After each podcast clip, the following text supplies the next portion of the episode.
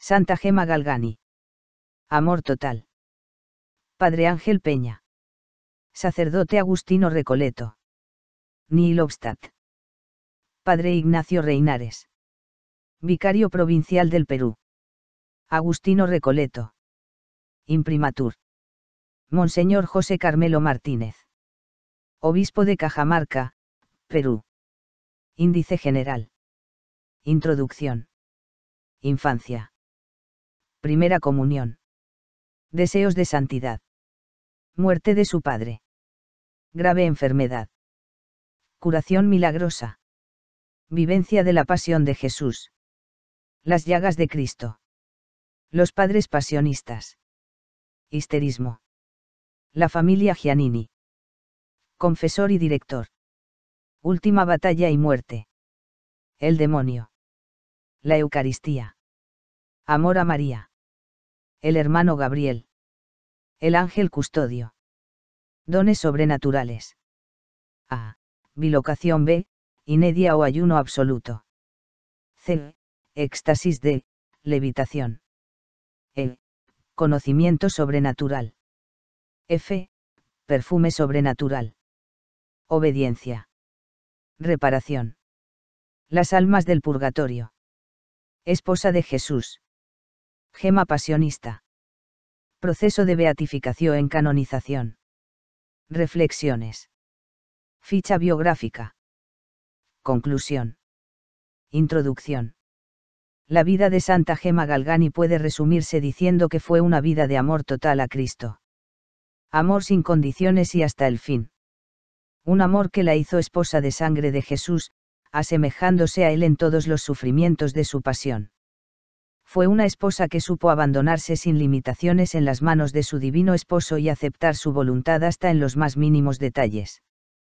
Por supuesto que ella, como todos los santos, no nació santa, pero, en su corta vida de 25 años, fue ascendiendo paso a paso hasta las más altas cumbres de la mística, con éxtasis continuos, visiones de Jesús y de María, de San Gabriel de la Dolorosa y, especialmente, de su ángel custodio. Su ángel era para ella el amigo que siempre la acompañaba, ayudándole en todo. Leer su vida es respirar aire puro de las alturas de la divinidad. Ella nos enseña con su vida que el dolor no es absurdo, sino que es el camino más corto hacia la santidad, cuando se sabe aceptar con amor.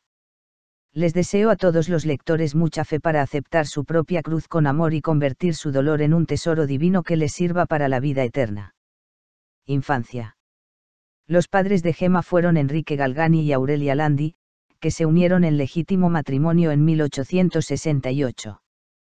Ambos vivían en las cercanías de Luca, en Borgonovo, parroquia de Camigliano, donde nació Gema el 12 de marzo de 1878. Era la quinta de ocho hermanos. A Gema la bautizaron al día siguiente de su nacimiento en la iglesia parroquial de Camigliano y le pusieron por nombre Gema María Humberta Pía. Al mes de su nacimiento, sus padres se trasladaron a Luca, con el fin de ampliar la farmacia y así garantizar una mejor educación a sus hijos. Eran profundamente religiosos y educaron a sus hijos con el ejemplo en la vida cristiana. La mamá quería que sus hijos fuesen como ella. Los llevaba a la iglesia en la que, a veces, oían dos misas, a pesar de que eran muy pequeños mañana y tarde enseñaba a sus hijos las oraciones y a los mayores les hacía tener algo de meditación.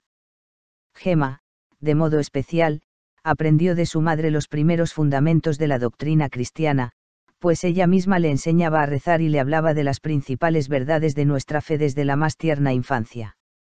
Cuando Gema iba a cumplir tres años, fue enviada con su hermano Gino al internado de las hermanas Ballini.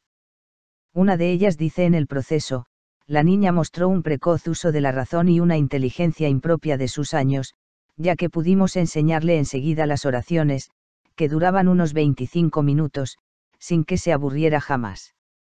A los cinco años leía el breviario como lo puede leer una persona adulta, sabiendo que todas eran oraciones al Señor. Era asidua al trabajo y aprendía todo lo que se le enseñaba, aunque superaba su capacidad y edad. Por todas estas cualidades era apreciada por todos sus condiscípulos y especialmente por las niñas. En todo el tiempo que tuve la suerte de tenerla entre nosotros nunca tuve necesidad de castigarla, ya que bastaba una pequeña corrección de los defectos inherentes a tan tierna edad. En su familia también se dieron cuenta de esta predisposición hacia las cosas de Dios. Un día la sorprendieron de rodillas con las manos juntas delante de un cuadro que representaba al corazón de María y, mientras oraba recogida, mirando a la imagen, su tía le dijo, Gema, ¿qué haces?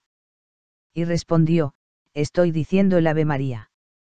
Vete, vete que estoy rezando. Cuando Gema tenía siete años de edad, su madre estaba gravemente enferma de tuberculosis. Recuerda, mi mamá acostumbraba a cogerme muy a menudo en brazos y, llorando, me repetía, he pedido mucho para que Jesús me diese una niña, me ha consolado, es verdad, pero bastante tarde. Yo estoy enferma y pronto moriré y te tendré que dejar. Si pudiera llevarte conmigo, vendrías. Yo apenas si me daba cuenta de nada y lloraba, porque veía llorar a mi mamá. ¿A dónde iríamos? le preguntaba. Al paraíso con Jesús y con los ángeles. Fue mi mamá la que comenzó a hacerme desear el paraíso desde niña. Para prepararse a la confirmación tuvo que venir expresamente una maestra, porque no quería dejar sola a su mamá. Ella misma dice, se acercaba el día en que tenía que recibir la confirmación. Mi mamá procuró que me instruyeran un poco, porque no sabía nada, pero yo, rebelde, no quería salir de su habitación y tuvo que venir una maestra, Isabel Bastiani, a casa todas las tardes para enseñarme, siempre a la vista de mamá. Recibió la confirmación el 26 de mayo de 1885, a los siete años. Ese día Dios le habló con claridad por primera vez en su corazón. Declara, escuché la misa lo mejor que pude, rezando por mamá. De repente, una voz me dijo al corazón, ¿quieres darme a la mamá? Sí, respondí, pero si me llevas también a mí. No, respondió la voz, dame de buena gana a tu mamá. Tú debes quedar por ahora con tu papá te la llevaré al cielo, ¿sabes?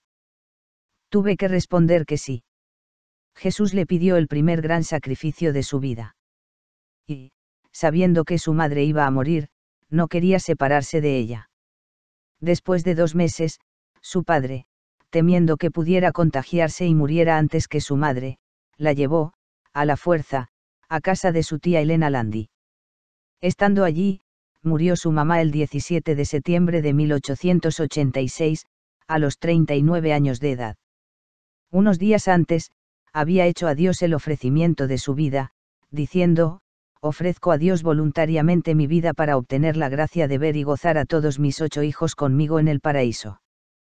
Gemma no lloró desconsoladamente, pues ella también había ofrecido a Dios a su mamá.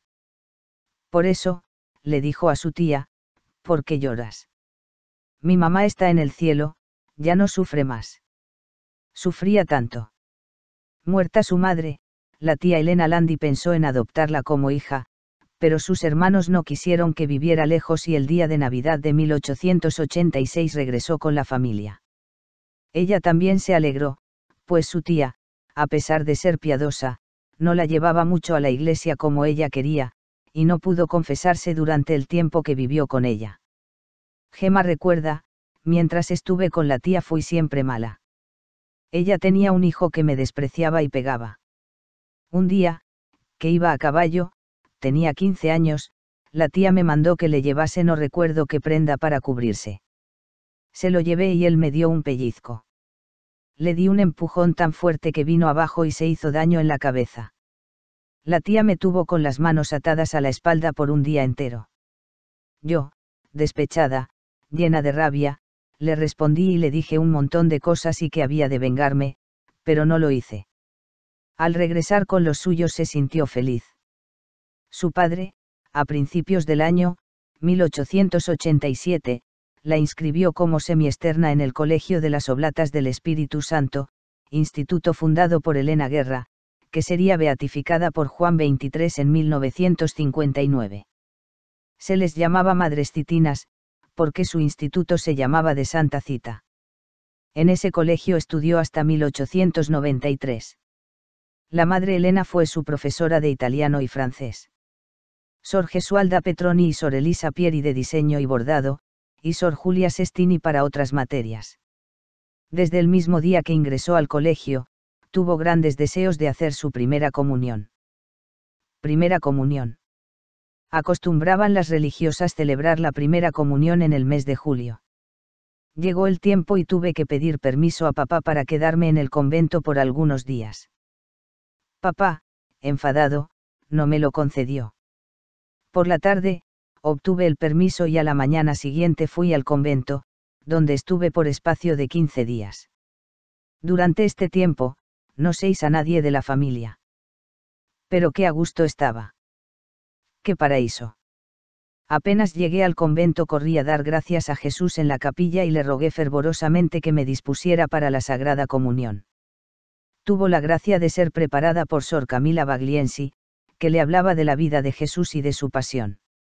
Nos dice, una tarde me explicó un poco la crucifixión, coronación de espinas y los dolores de Jesús, me lo explicó tan bien, tan al vivo, que me vino al instante una fiebre altísima y tuve que estar todo el día en cama. Desde aquel día, la maestra cortó sus lecciones. La víspera de recibir la comunión, le escribió una carta a su padre, querido papá, le escribo estas líneas únicamente para testimoniarle mi cariño y para que ruegue a Jesús a fin de que la primera vez que venga a mí me halle dispuesta para recibir todas aquellas gracias que me tiene preparadas. Le pido perdón por las muchas desobediencias y disgustos que le he causado y le ruego que esta tarde lo olvide todo. Pidiéndole su bendición, me reitero su hija afectísima, Gema. Recibió la comunión el 19 de junio de 1887, a los nueve años y afirma, lo que pasó entre mí y Jesús en aquellos momentos no sabría expresarlo. Jesús se hizo sentir en mi alma de una manera muy fuerte. Comprendí entonces que las delicias del cielo no son como las de la tierra. Me sentí arrebatada por el deseo de no interrumpir jamás aquella unión con mi Dios. Me sentía cada vez más apartada del mundo y más dispuesta para el recogimiento. Fue en esa mañana que Jesús me dio el gran deseo de ser religiosa. Después de su primera comunión, continuó su vida normalmente entre la familia y los estudios del colegio. Deseos de santidad. A partir de 1888, Sor Julia Sestini será su maestra de religión y le inculcará deseos de orar y de ser santa. Dice el padre Germán, que sería su director espiritual, cierto día Sor Julia quiso entretener santamente a las niñas de su clase, echando a suerte sobre a quien le tocaba ser santa para ello tomó en la mano tantos palillos como niñas había. Los palillos eran todos iguales, excepto el de la suerte, que era el más largo. Ocultos por uno de los extremos, cada niña iba tirando de uno y la que tiraba del de la suerte, debía ser santa. Tiró de él, casual o providencialmente, nuestra gema y, sin poder contener el júbilo, dio un salto y, viendo en aquello algo más que un entretenimiento infantil, exclamó resuelta, sí, me haré santa. Por eso, no es de extrañar que, a lo largo de su vida, su oración favorita fue repetir docenas de veces al día, Virgen Santísima, hacedme santa. Su tenor de vida era poco más o menos el de antes, levantarse temprano por la mañana, rezar sus acostumbradas oraciones, luego ir a misa y comulgar. Cada día, su predilecta visita al Santísimo Sacramento. Por la tarde, la meditación con otras prácticas de piedad y el Santo Rosario de rodillas. De su misma boca he sabido que entonces se le comunicaba Dios con suaves apreturas de amor y con vivas ilustraciones en el alma o claras luces, como ella acostumbraba a llamarlas. Sobre su oración dice, comencé bajo su dirección, de Sor Julia, a tener más deseos de orar. Cada tarde, al salir del colegio, llegaba a casa, me encerraba en una habitación y rezaba el rosario de rodillas. Muchas veces de noche, me levantaba y durante un cuarto de hora encomendaba a Jesús mi pobre alma. Aquella buena maestra adivinaba mis pensamientos. Con frecuencia, me decía, Gema, cuántas cosas te ha dado Jesús. Yo necesitaba tanto de una palabra y de una caricia de mi querida maestra que corría a su encuentro. A veces, se ponía seria y yo, al verla así, lloraba. Terminaba cogiéndome en brazos, aunque ya tenía 11 años, acariciándome.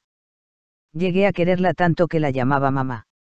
En 1891 hizo ejercicios espirituales con las religiosas del colegio y, terminados los ejercicios, pudo obtener la gracia de su confesor Monseñor Juan Volpi, de poder confesarse y comulgar tres veces por semana. En 1893 Jesús aceptó sus ofrecimientos de sufrir por su amor. Ella nos declara, pedía a Jesús padecer y padecer mucho. Jesús enseguida me consoló y me mandó una afección en un pie. Un banco le cayó en el pie y la infección ocasionada fue grave. Hubo que operarla y raspar el hueso en una intervención dolorosa sin anestesia. Su tía Elisa certifica que no se quejó lo más mínimo ni antes, ni durante, ni después de la intervención. Uno de los médicos, el señor Gianni, dijo a Gema, luego de la operación, muy bien, Gema, has sido muy valiente. Y Gema respondió con una sonrisa. De inmediato, Jesús comenzó su tarea de hacer de ella una bella obra de arte espiritual, liberándola de toda atadura terrena. Ya desde niña, su madre le había hecho sentir amor a la pasión del Señor. Sor Julia Sestini la incentivó a meditar en la pasión todos los días. Desde 1890 Jesús había dejado de darle consolaciones sensibles. La oración le resultaba aburrida y a Jesús lo sentía lejano y distante. Ella lo atribuía a sus pecados y sufría, deseando ardientemente amar cada día más a Jesús. En 1894, en un concurso catequístico entre todas las parroquias de Luca, consiguió la medalla de oro, con un premio de 100 liras.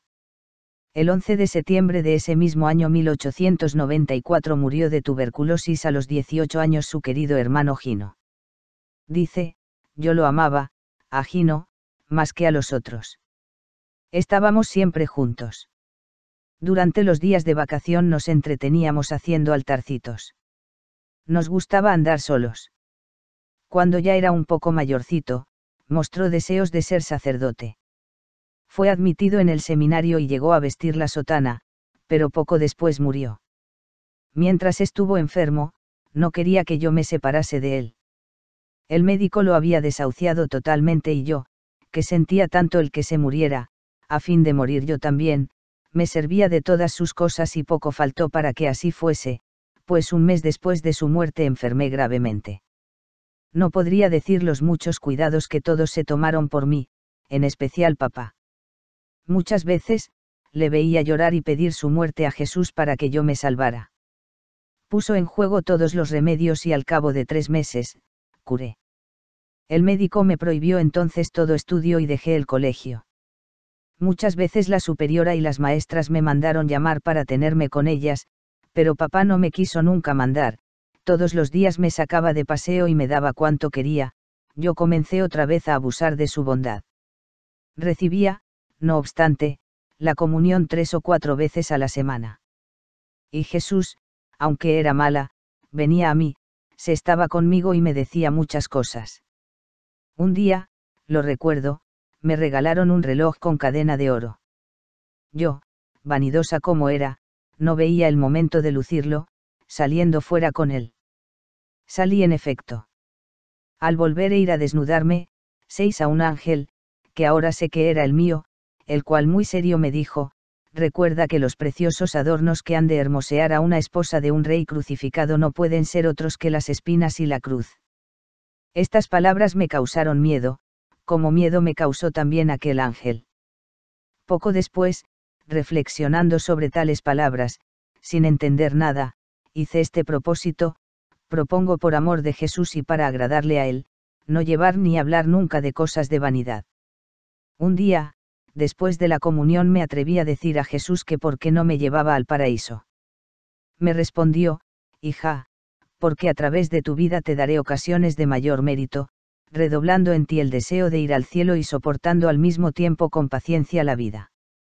El año 1896 se despertó en mí otro deseo, el de amar mucho a Jesús crucificado y, al mismo tiempo, padecer y aliviarle sus dolores.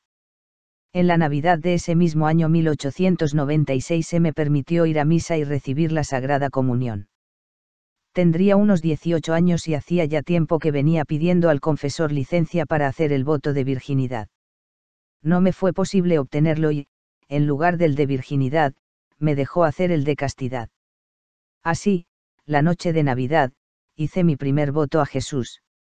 Recuerdo que Jesús lo agradeció tanto que por sí mismo después de comulgar, me dijo que agregase a él el ofrecimiento de mí misma, de mis sentimientos y la aceptación del querer divino. Lo hice con tanta alegría que pasé una noche y un día de cielo. Muerte de su padre. El papá, Enrique Galgani, era un hombre bueno y muchos se aprovecharon de su generosidad. Algunos, pidiéndole dinero y olvidándose de devolverlo. Otros, no pagando las rentas de sus tierras. Todo ello, unido a los gastos ocasionados por las enfermedades, lo llevó a la quiebra. Dice Gema, acabó el año y entramos en el 1897, año tan doloroso para toda la familia. Lo más grave fue que quedamos faltos de todo recurso y para colmo, la grave enfermedad de papá. Comprendí una mañana la grandeza del sacrificio que pronto querría Jesús. Lloré mucho, pero Jesús que, en aquellos días de dolor, se dejaba sentir tan fuertemente en mi alma, y el ver a mi papá tan resignado a morir, me dio una fuerza tan grande que soporté la enorme desgracia con bastante tranquilidad. El día que murió, Jesús me prohibió perderlo en vanos lamentos y lloros y lo pasé rezando y resignada con el querer de Dios, que, desde aquel momento, iba a hacer conmigo las veces de Padre Celestial y terreno. Su padre murió de cáncer a la garganta a los 57 años. Los acreedores, con ayuda de la policía y los alguaciles, procedieron a cerrar la farmacia y a embargar los pocos bienes muebles que en la casa había, de modo que quedaron prácticamente en la calle. El padre Germán, su director espiritual, narra que hubo uno de los acreedores que, como oyera el ruido que hacían unas monedas en el bolsillo del delantal de Gema, se precipitó sobre ella y, metiéndole la mano, se apoderó de 50 o 60 céntimos que era todo el ruidoso capital que allí había. La señora Cecilia Giannini, asegura en el proceso de beatificación que Gema conocía perfectamente quién era ese hombre sin corazón que llegó a registrarle el bolsillo, pero nunca me reveló su nombre. Luego yo lo supe, enterándome que murió en el hospital. La misma Gema recuerda, después de la muerte de papá, nos hallamos sin nada, no teníamos de qué vivir. Sabido lo cual por una tía, Carolina Galgani, nos ayudó en todo y no quiso que yo siguiera más en mi familia. Al día siguiente de la muerte de papá, mandó por mí y me llevó, a Camayore, consigo durante varios meses. No era la tía que me tuvo después de la muerte de mamá, era otra. Todas las mañanas me llevaba a misa. La comunión la hacía pocas veces, porque no me las arreglaba bien para confesarme con otros fuera de Monseñor. En este tiempo comencé de nuevo a olvidarme de Jesús, a descuidar la oración y amar otra vez las diversiones. Otra sobrina que la tía tenía consigo se hizo amiga mía y con ella andaba de perfecto acuerdo en las pillerías. La tía nos dejaba salir muy a menudo solas y bien me doy cuenta de que, si Jesús no hubiera usado conmigo de tanta misericordia, habría caído en pecados graves. El amor del mundo comenzó poco a poco a apoderarse de mi corazón, pero Jesús vino de nuevo en mi ayuda. De repente, comencé a andar encorvada y a sentir grandes dolores renales.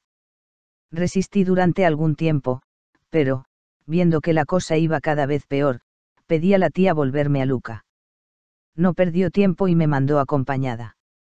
Había hecho pecados de todas clases, hasta pensamientos impuros pasaban por mi mente, había escuchado malas conversaciones, en lugar de huirlas, y decía mentiras a la tía para no descubrir a mi compañera.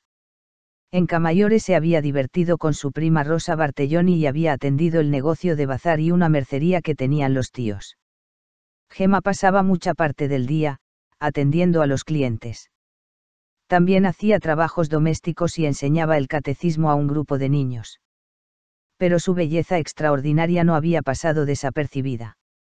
Sor Gesualda asegura que no era alta ni demasiado esbelta, pero era afable y simpática, de facciones delicadas, ojos grandes y luminosos, sonrisa encantadora, semblante dulce y suave. Era muy agradable. Dos jóvenes de Camayore, cautivados por su belleza, se atrevieron a pedirla por esposa. Gema, sorprendida y perturbada, rechazó enérgicamente tales proposiciones, pues, a pesar de todo, no deseaba otro esposo que Jesús. Y dice, nunca me olvidaba de rezar cada día tres Avemarías con las manos bajo las rodillas, cosa que me había enseñado mi mamá, a fin de que Jesús me librase siempre de los pecados contra la santa pureza. Grave enfermedad. Debido a los fuertes dolores renales tuvo que regresar a Luca. Los problemas se complicaron con otros dolores en la espina dorsal.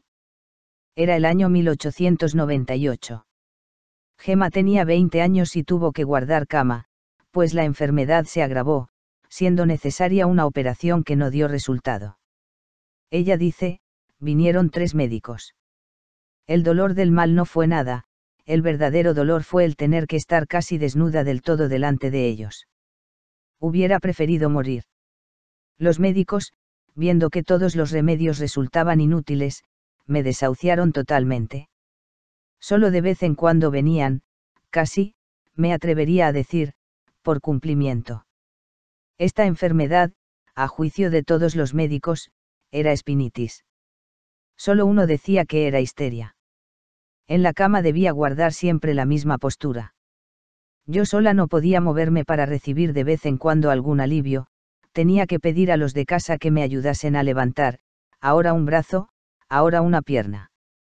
Una tarde, más disgustada que de ordinario, me lamentaba con Jesús, diciéndole que no rezaría más si no me curaba. Y le preguntaba por qué me tenía así. El ángel me respondió, si Jesús te aflige el cuerpo lo hace para purificarte cada vez más en el espíritu. Procura ser buena cuántas veces durante mi enfermedad me hacía sentir al corazón palabras de consuelo. En este tiempo, se hacían en familia triduos y novenas, pidiendo por mi curación, pero nada. Un día, una señora que me visitaba con frecuencia trajo un libro. Era la vida del venerable Gabriel. Lo tomé casi con indiferencia y lo puse bajo la almohada. Me encargó esta señora encomendarme a él, pero no le hice caso. En casa comenzaron a rezarle todas las noches tres Padre Nuestros, Ave Marías y Glorias. Una vez, estando sola, me sobrevino una fuerte tentación y decía para mis adentros que estaba cansada, que la cama me molestaba. El demonio se valió de esto para tentarme, diciéndome que, si le hacía caso, me curaría y haría cuanto quisiera. Casi estuve a punto de sucumbir. Me hallaba agitada y me daba por vencida. De repente, me vino un pensamiento, volé con la mente al venerable Gabriel y dije en voz alta, primero el alma y después el cuerpo. A pesar de todo, el demonio seguía con asaltos cada vez más fuertes, mil pensamientos feos me pasaban por la imaginación.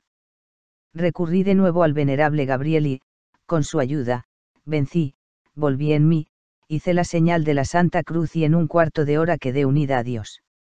Recuerdo que aquella misma tarde comencé a leer la vida del cohermano Gabriel. La leí varias veces. No me cansaba de leerla y admirar sus virtudes y sus ejemplos. Desde ese día en que mi querido protector me curó el alma, comencé a tenerle una particular devoción y, desde entonces, comencé a verlo cerca, sentía su presencia.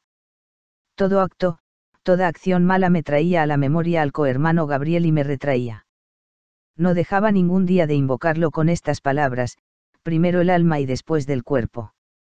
Un día, en la noche, en sueños, se me apareció vestido de blanco. Él se dio cuenta de que no lo había conocido. Se quitó la vestidura blanca y se me dejó ver vestido de pasionista, enseguida lo reconocí. Quedé en silencio en su presencia. Me preguntó por qué había llorado al privarme del libro de su vida Me quieres no le respondí. Me acarició varias veces y me repitió, procura ser buena y volveré a verte. Me dio a besar su hábito y el rosario y se fue. No volvió sino después de varios meses. He aquí cómo sucedió. Era la fiesta de la Inmaculada Concepción. Por ese tiempo, solían venir las religiosas barbantinas a mudarme y servirme. Entre ellas, venía una que no estaba todavía vestida de religiosa me vino esta inspiración, si mañana, que es la fiesta de mi mamá, le prometiese que, si me cura, me haré religiosa de la caridad, ¿qué sería? Este pensamiento me llenó de consuelo. Se lo manifesté a Sor Leonida y ella me prometió que, si curaba, me vestiría el hábito juntamente con aquella novicia de la que he hablado. Quedamos en hacer por la mañana, después de la comunión, esta promesa a Jesús. Vino Monseñor a confesarme y me dio licencia. Además, me dio otro consuelo, el voto de virginidad que nunca había dado señales de querer concederlo. Me lo autorizó y lo hicimos perpetuo esa misma tarde. Él lo renovó y yo lo hice por primera y última vez. Qué gracias tan grandes a las que yo no he sabido corresponder. Aquella tarde disfrutaba de una paz completa. Por la noche me dormí. De repente, veo a mis pies a mi protector. Me dijo, Gema, haz enhorabuena el voto de ser religiosa, pero no añadas más.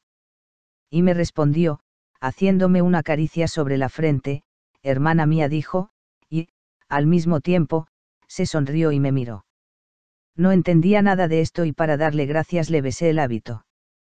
Se quitó la insignia, que los pasionistas llevan sobre al pecho, me la dio a besar y me la puso sobre el pecho encima de la sábana, repitiéndome de nuevo, hermana mía, y desapareció. Por la mañana, sobre las sábanas no había nada, comulgué temprano, hice mi promesa, pero sin particularizar más. Entretanto, pasaban los meses y yo no notaba ninguna mejoría. El 4 de enero, de 1899, los médicos me dieron 12 botones de fuego a los riñones. Me puse peor. A estos males se añadió el 28 de enero un dolor de cabeza verdaderamente insoportable. El 2 de febrero recibí la comunión por viático. Me confesé y esperaba el momento de volar con Jesús. Los médicos, creyendo que yo no oía nada, comentaron entre sí que no llegaría a la medianoche. Curación milagrosa. Una de mis maestras vino a verme y, al mismo tiempo, a despedirse de mí hasta el cielo.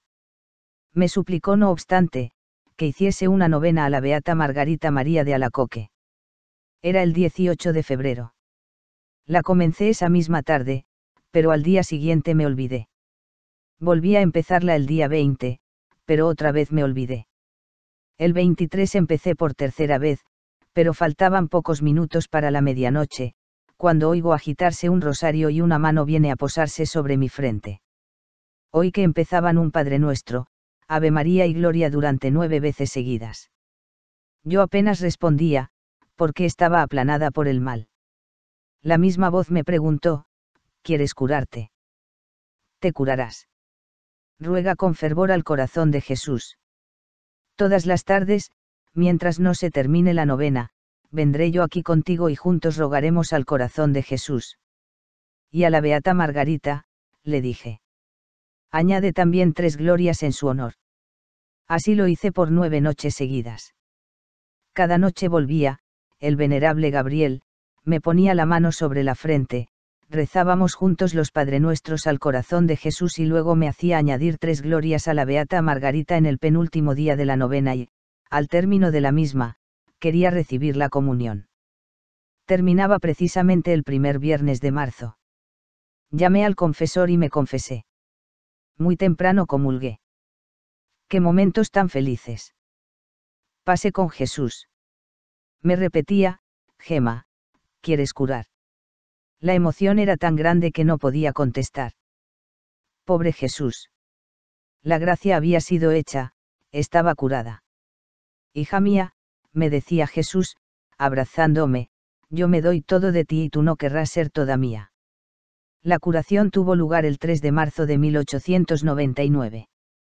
El día anterior se había curado repentinamente de una dolorosa otitis purulenta en su oído izquierdo. La enfermedad le había durado casi un año. Ella manifiesta, habrían pasado dos horas cuando me levanté. Los de casa lloraban. También yo estaba contenta más que por la salud recuperada, porque Jesús me había escogido por hija. Antes de dejarme esa mañana, Jesús me dijo, Hija mía, a la gracia que te he concedido esta mañana seguirán otras mucho mayores. Vivencia de la Pasión de Jesús. Vino la Semana Santa por mí tan deseada. Llegó el miércoles santo.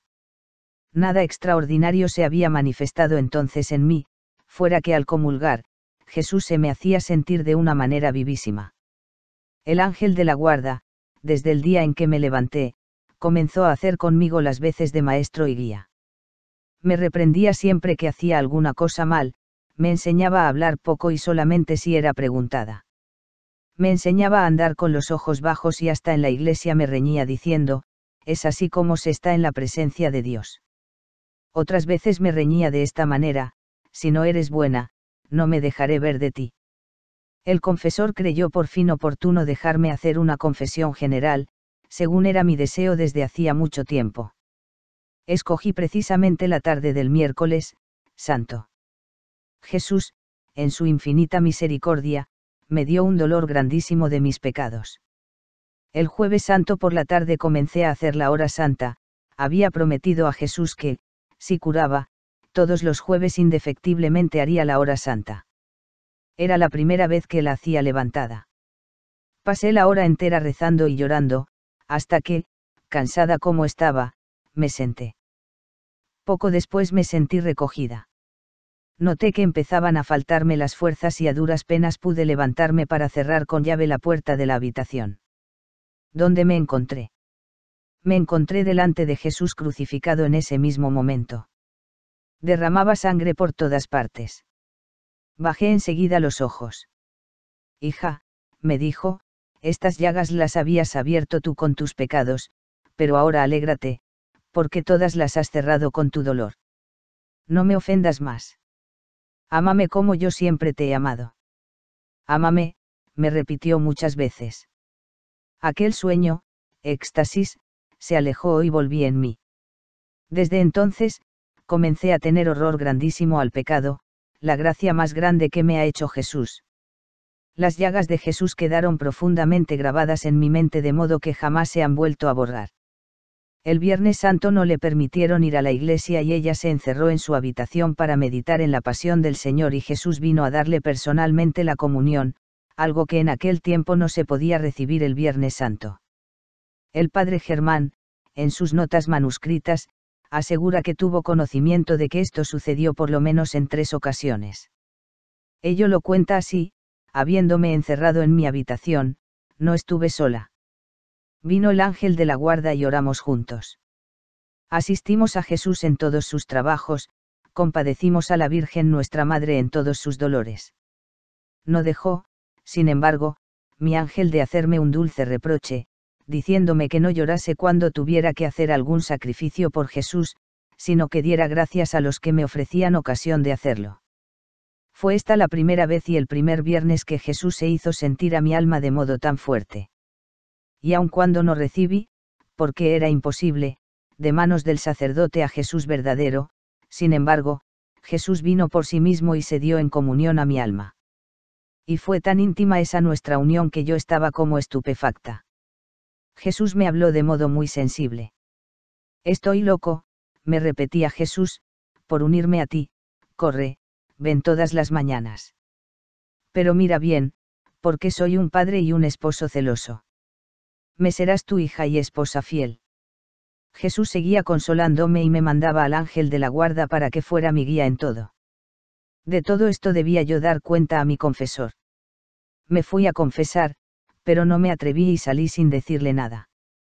Regresé a casa y, al entrar en mi habitación, seis que mi ángel lloraba.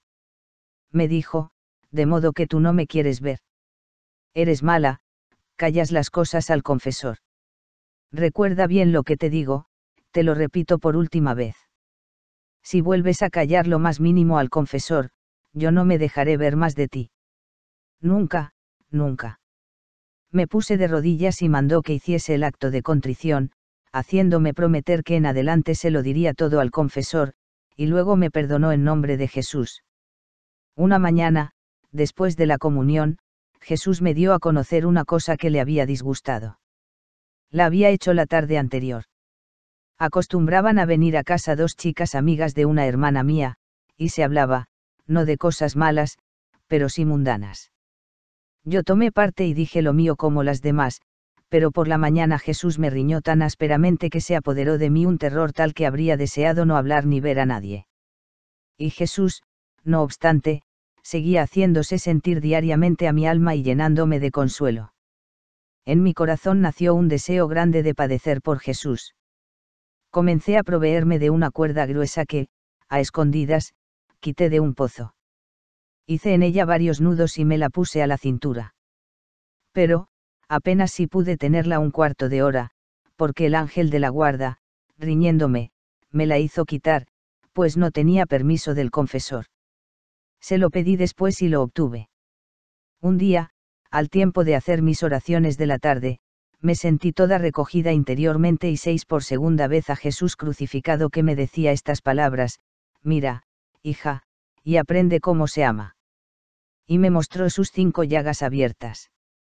Mira esta cruz, estas espinas, estos clavos, esta lividez, estos desgarrones, estas llagas y esta sangre, todo es obra de amor y de amor infinito.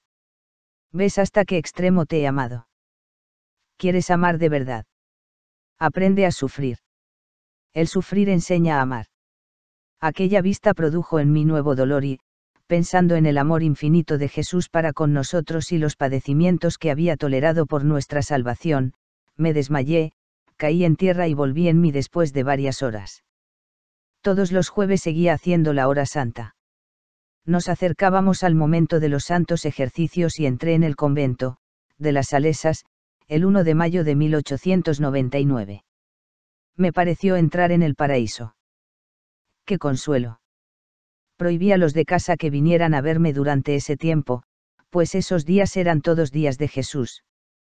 Las salesas estaban dispuestas a recibirla en el convento como religiosa. Incluso, decidieron recibirla en ese mismo mes de mayo al verla tan espiritual y con buena salud después de su curación. Pero de nuevo Dios le exigió un nuevo sacrificio.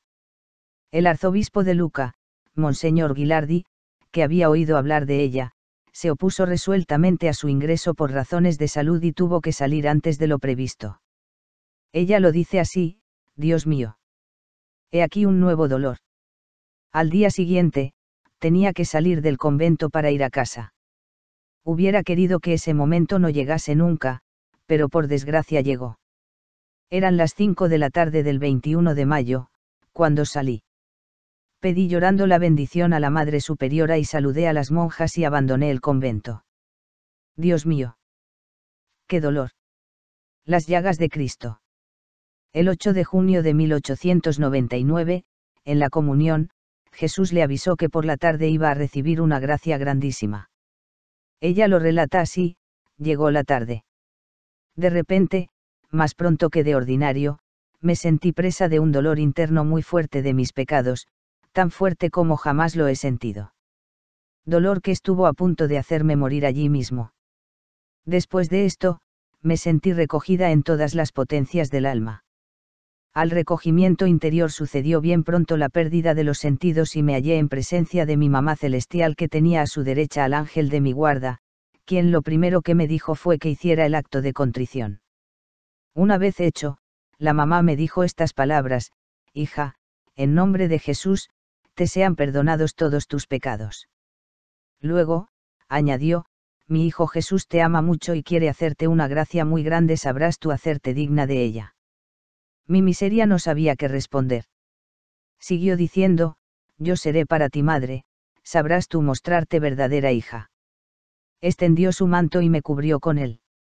En ese instante, apareció Jesús con todas las llagas abiertas, pero de las llagas no salía sangre, salían llamas de fuego, que en un momento vinieron a cebarse en mis manos, pies y costado. Creí morir y habría caído en tierra, si la mamá celestial no me hubiera sostenido, teniéndome siempre cubierta con su manto. Por espacio de varias horas tuve que mantener esa postura. Después, mi mamá me besó en la frente, desapareció todo y me hallé de rodillas en tierra, pero seguía sintiendo un dolor fuerte en las manos, pies y costado. Me levanté para meterme en la cama, pero noté que, de aquellas partes que me dolían, salía sangre. Las tapé lo mejor que pude y luego, ayudada por el ángel, pude acostarme en la cama. Y estos dolores y estas llagas, en vez de afligirme, me llenaban de una paz perfecta. Por la mañana, a duras penas, pude ir a comulgar, y me puse unos guantes en las manos para que nada se viera. No podía tenerme de pie, a cada momento me creía morir. Aquellos dolores me duraron hasta las tres del viernes, fiesta solemne del corazón de Jesús. El padre Germán, su director, afirma, desde aquel día en adelante, se repetía periódicamente todas las semanas, desde la noche del jueves, poco más o menos a las ocho, hasta las tres de la tarde del viernes. Una vez terminado el éxtasis del viernes, cesaba de salir sangre tanto del costado como de las manos y los pies. La carne viva se secaba poco a poco, los tejidos lacerados se unían, y se cicatrizaban y, al día siguiente o a más tardar el domingo, no quedaba el menor vestigio de aquellas profundas rasgaduras en el centro ni en la periferia, la piel las cubría uniformemente como en las partes sanas hasta que fue prohibido por los directores de Gema. El fenómeno de la aparición de las llagas se realizó de una manera regular y constante todas las semanas en los días jueves y viernes sin que se manifestasen en ningún otro día por memorable que fuese, ni aun en los casos en que los éxtasis se repetían en forma extraordinaria. Sor Julia de San José certifica, yo he visto las llagas de Gema. Vi la mano derecha de Gema con un agujero que traspasaba toda la mano del dorso a la palma. La carne, al principio, esto es, por la parte de arriba de la mano y al extremo del agujero debajo de la misma, la carne estaba como en relieve y sanguinolenta igual que acaece cuando un clavo grueso traspasa una mano. Lo que yo sé y como yo la seis en esta ocasión, lo vieron también otras dos religiosas, Sor María Magdalena y Sor Hija de María. Esto sucedió un viernes, al día siguiente sábado, no se veía ni rastro en la mano de Gema. La señora Cecilia dice, he visto muchas veces los estigmas en las manos y en los pies de Gema y dos veces la herida del costado. Los padres pasionistas. Los padres pasionistas dieron una gran misión en Luca del 25 de junio al 9 de julio de 1899. Al verlos, Gema reconoció el hábito del venerable Gabriel. El último día de la misión, Gema participó en la comunión general. Relata, Jesús se hizo sentir a mi alma y me preguntó, Gema, ¿te agrada el hábito con que está revestido ese sacerdote? Y me señaló un sacerdote que estaba no lejos de mí, ¿te gustaría verte revestida también tú del mismo hábito? Tú serás hija de mi pasión y una hija predilecta. Uno de estos hijos será tu padre vete y manifiéstaselo todo. Gema le abrió su corazón al padre Cayetano y, por intermedio suyo, entró en contacto con la familia Giannini, donde se alojaban siempre los padres pasionistas que venían a Luca. El padre Cayetano la citó a la casa para estudiar mejor el asunto de sus fenómenos sobrenaturales. Palmira Valentini, que estuvo presente, declara, con nosotros estaba Julia, la hermanita de Gema, que había llegado a la casa Giannini. Hallándonos precisamente en la sala donde hay un gran crucifijo, hoy llamado de Gema, la conversación del padre Cayetano se refirió a las llagas y le dijo, déjanos ver las llagas. Y Gema mostró el dorso y la palma de las manos en las que estaban las llagas. Estas aparecían como un pequeño agujero, una cicatriz pequeña de cerca de dos o tres centímetros. Estábamos presentes yo, la señora Cecilia Giannini, el padre Cayetano y la hermanita Julia. Todos vimos las mismas cicatrices. Gema dice, la única razón por la que había ido a confesarme con este sacerdote fue esta, el confesor ordinario me había prohibido varias veces hacer los tres votos de castidad, obediencia y pobreza, pues, estando en el mundo, no me sería posible observarlos. Yo seguía con vivo deseo de hacerlos me aproveché de esta ocasión y eso fue lo primero que le pedí. Me permitió hacerlo, desde el 5 de julio hasta el 8 de septiembre, para luego renovarlos. Esto me contentó mucho y aún diría que ha sido una de mis mayores satisfacciones. El padre Cayetano supo que mi confesor era Monseñor Volpi, pero no podía hablarle si yo no le daba permiso. Se lo di y los dos se pusieron de acuerdo. Monseñor me dio permiso para que fuera a confesarme con ese sacerdote y no me riñó como tenía bien merecido.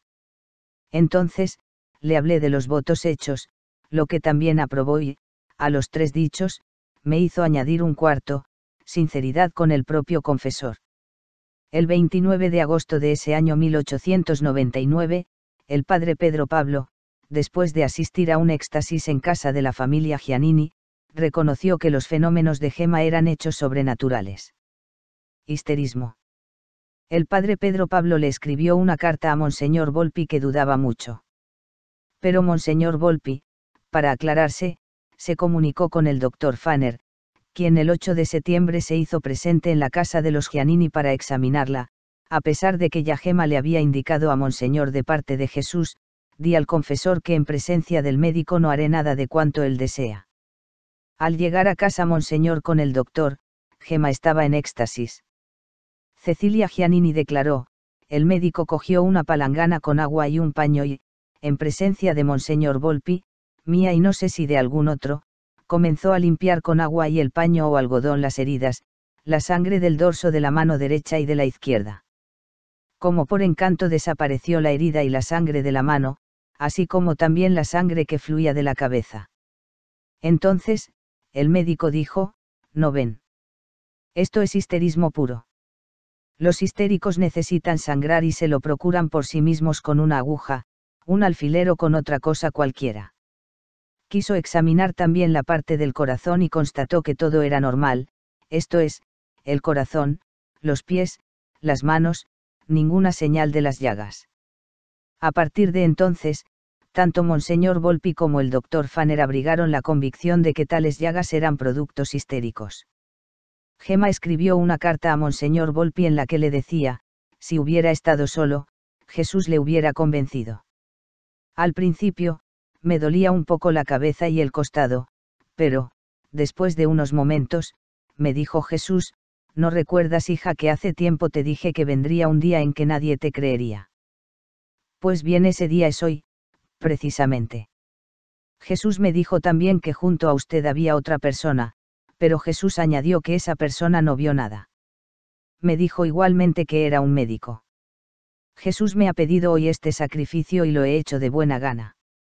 Al manifestar Monseñor Volpi, de acuerdo con el médico, que todo era histerismo, la señora Cecilia tuvo miedo de estar engañada. Gema le escribe al padre Germán, ayer, cuando Monseñor supo que es el demonio el que trabaja en mí, me prohibió pensar en Jesús y me mandó que, después de la comunión, sea como los demás sin dar tantas molestias a la señora Cecilia. Y ahora la pobre tía ha cogido tanto miedo de que sea el diablo que por las noches no viene ya a verme. Por la mañana me deja sola y no se cuida nada de mí, diciéndome a cada palabra que digo, yo no quiero ser engañada. Si no hubiera sido por Mea, la sirvienta, esta mañana habría estado siempre sola. Pero será verdad que los traigo a todos engañados. ¿Qué será de mi alma? Pienso en mi alma y en la comunión que me ha dicho Monseñor que la he hecho siempre en pecado. Ya nadie me quiere en esta casa. Todos andan serios, nadie me dirige la palabra, pero Jesús, sí, Jesús está todo en mi corazón, todo conmigo, con Jesús no temo. En una carta de la señora Cecilia al padre Germán le habla de las críticas que recibía la familia Giannini por tener en su casa a Gema que estaba tísica, habiendo en casa doce hijos. Escribe, dicen que estamos locos, Mateo es un memo, Justina no tiene cabeza, yo soy una exaltada. La familia Giannini. Por entonces la situación de Gema se hizo cada vez más difícil en su casa con sus tías y hermanos, pues creían que todo era fingido e inventado por ella. Se reían de que siempre iba con guantes en las manos, le hacían bromas y sufrían también por las habladurías de la gente, que la creía histérica. Un día, dice Gema, una de las tías, al ver la sangre que me salía de la cabeza, fue a mi habitación y me gritó, dime de dónde procede toda esa sangre o te mato a golpes. Yo permanecí callada. Esto le causó tanta rabia que con una mano me agarró por la garganta y con la otra quería quitarme la ropa. En ese momento, sonó la campanilla y me dejó. Cuando fui a acostarme, se me acercó y me dijo que era hora de dejar tales enredos y que había dado de qué pensar a la gente. Mira, si no me dices de dónde se hila esa sangre, no te dejo salir sola de casa ni te mando a ninguna parte. Yo comencé a llorar y le respondí, son las blasfemias que dice su sobrino, Héctor. Veo a Jesús que sufre mucho y yo sufro de corazón y me brota sangre. Esos problemas familiares hacían sufrir mucho a Gema. Por ello, la señora Cecilia, que había sido tranquilizada por el padre Germán sobre sus deudas, la invitó a quedarse definitivamente en su casa, lo que para Gema fue un gran alivio. La familia Giannini en pleno la recibió como una hija. Esta familia estaba compuesta por don Mateo, el papá, la esposa Justina Bastiani, once hijos y doña Cecilia, la hermana de don Mateo, que era la tía y a quien Gema llamará mamá, pues tomará un cuidado especial de ella y dormirá en su misma habitación. Gema sería la duodécima hija de la familia. Allí vivió desde septiembre de 1900. Es digno de anotarse que Justina, la mamá de casa, tuvo otro hijo, el número 12, mientras Gema estaba en la casa. Para esta familia la presencia de Gema fue una gran bendición de Dios. Era una familia muy católica, que alojaba por caridad a un sacerdote anciano y enfermo, don Lorenzo Agrimonti, y donde se alojaban siempre los padres pasionistas cuando iban a Luca. Gema les ayudaba en las tareas de la casa y, sobre todo, cuando había algún enfermo. Incluso, cuando doña Justina estuvo desahuciada de tuberculosis, Gema se ofreció al Señor por ella. Y el Señor sanó a Justina que vivió hasta 1938, aunque delicada de salud. Gema estaba muy agradecida a la familia y le escribía al padre Germán, ruego, sí, y rogaré siempre para que Jesús conceda y lo mismo nuestra mamá, del cielo, gracias infinitas a esta familia, porque no sé hacer otra cosa. Siglo I Jesús me llevase al paraíso, uno a uno me los llevaría a todos, la primera a la tía. Doña Cecilia vivió hasta 1931 y don Mateo hasta 1935 fueron inmensas las bendiciones que Dios derramó en esta cristiana familia. El señor Mateo Giannini declaró en el proceso de beatificación, por mi parte, creo deber manifestar que, habiendo participado cinco de mis hijos en la Gran Guerra, Primera Guerra Mundial, donde se vieron expuestos a toda suerte de peligros, consiguieron volver todos sanos y salvos. Atribuyo a Gema la buena suerte de mis hijos, que constituyen todo mi consuelo en este mundo comulgan todos los días y se ocupan de la acción católica, mientras que de mis hijas, cinco son religiosas. De las cinco hijas religiosas, la más sobresaliente fue Eufemia. Entró en 1905 en las Pasionistas de Luca con el nombre de Sor Gema de Jesús. Más tarde fundó el Instituto Pasionistas Hermanas de Santa Gema. Murió en 1971. En 1990 se abrió en Luca el proceso ordinario para su canonización. Confesor y director. El confesor de Gema desde su primera comunión fue Monseñor Juan Volpi, 1860-1931. En 1897 fue nombrado obispo auxiliar de Luca y en 1904 obispo de Arezzo. A raíz de la visita del doctor Fanner, que afirmó que los fenómenos de Gema eran cosas de histerismo, dudó mucho y le hizo sufrir mucho a ella.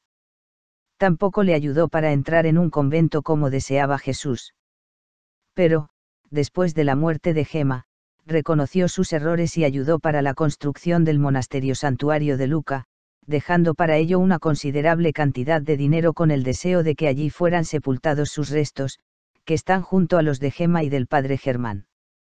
Por su parte, el padre Germán, 1850-1909, será su director espiritual desde enero de 1900 hasta la muerte de Gema en 1903. Él, aunque al principio estaba inseguro y puso varias a veces a prueba a Gema, pudo convencerse de la autenticidad de los fenómenos presentaba y así se lo decía a Monseñor Volpi. Jesús se lo hizo ver a Gema, antes de conocerlo, en una aparición. Dice ella, me prohibió nuevamente el confesor todo lo extraordinario del jueves y el viernes, y Jesús obedeció por algún tiempo, pero luego volví a lo acostumbrado y aún más que antes.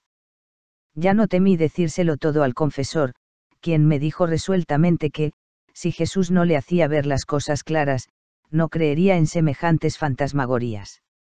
Ese mismo día, me sentí recoger interiormente y pronto quedé privada de los sentidos. Me encontré delante de Jesús, pero no estaba solo.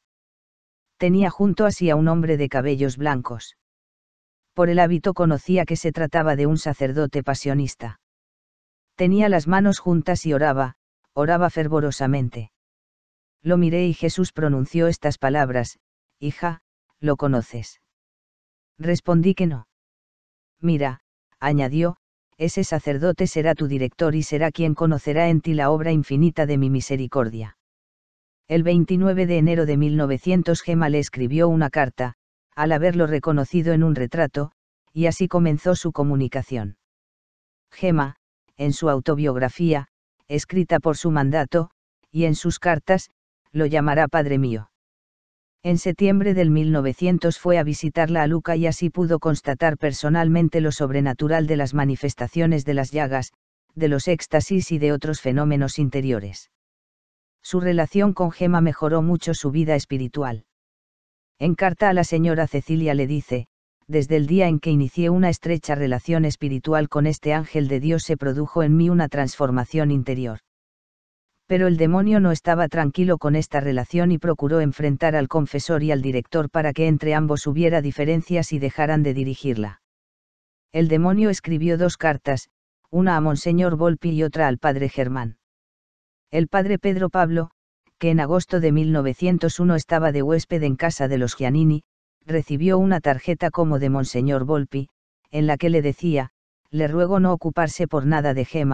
habiendo conocido de parte de Jesús que todo lo sucedido es obra diabólica. Por eso, le pido no ocuparse más de ella ni ahora ni después. De esto le avisará al padre Germán.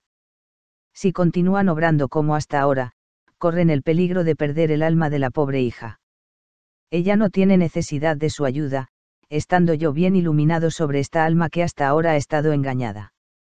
Después se supo que Monseñor Volpi no había escrito esta carta.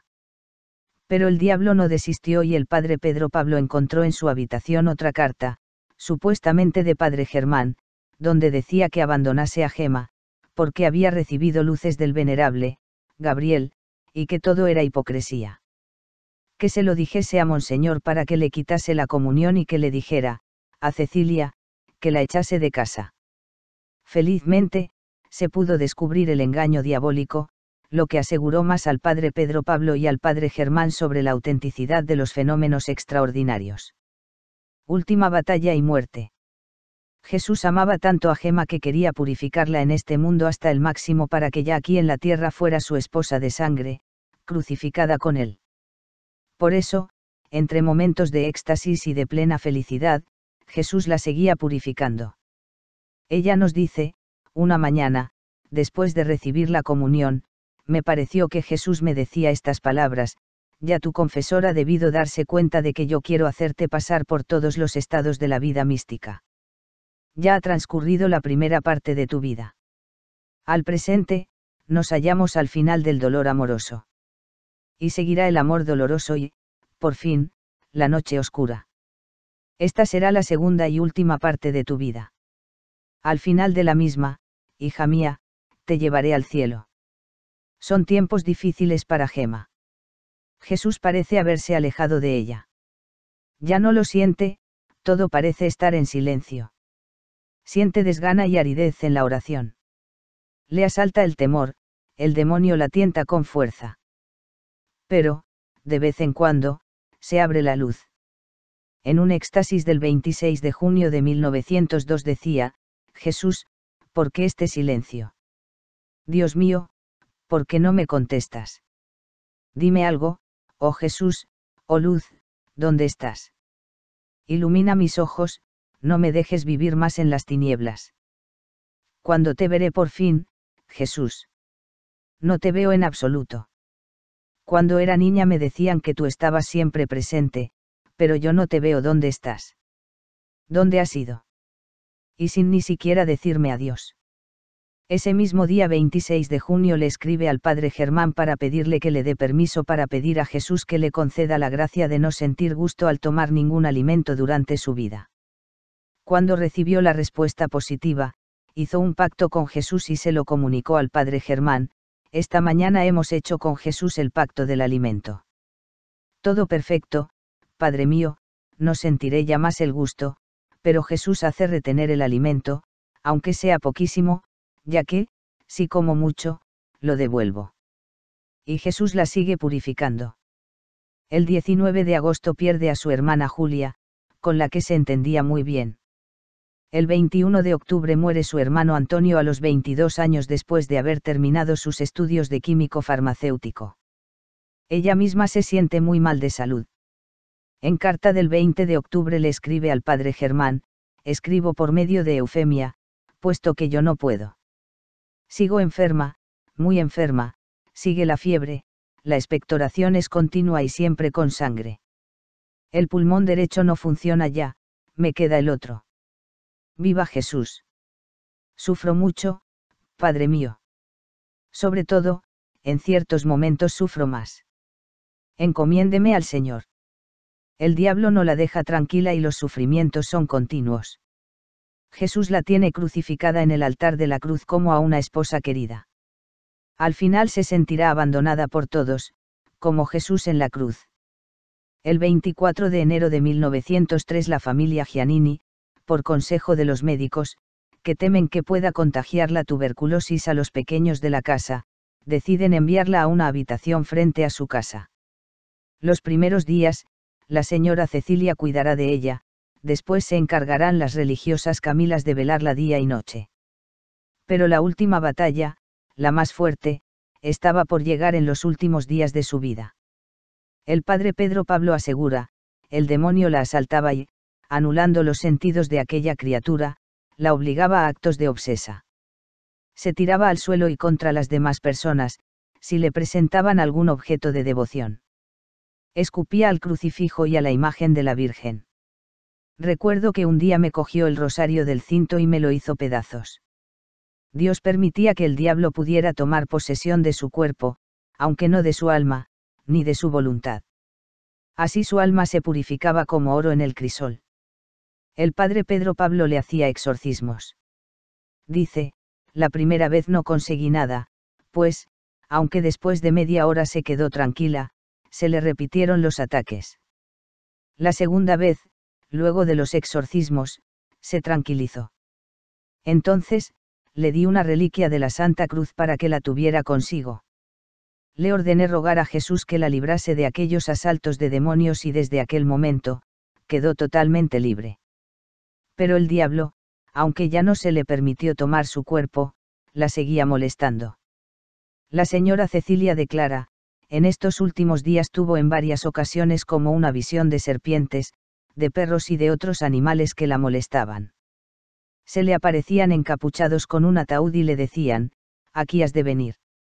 Y ella respondía, ahí iré, pero cuando haya espiado todos mis pecados.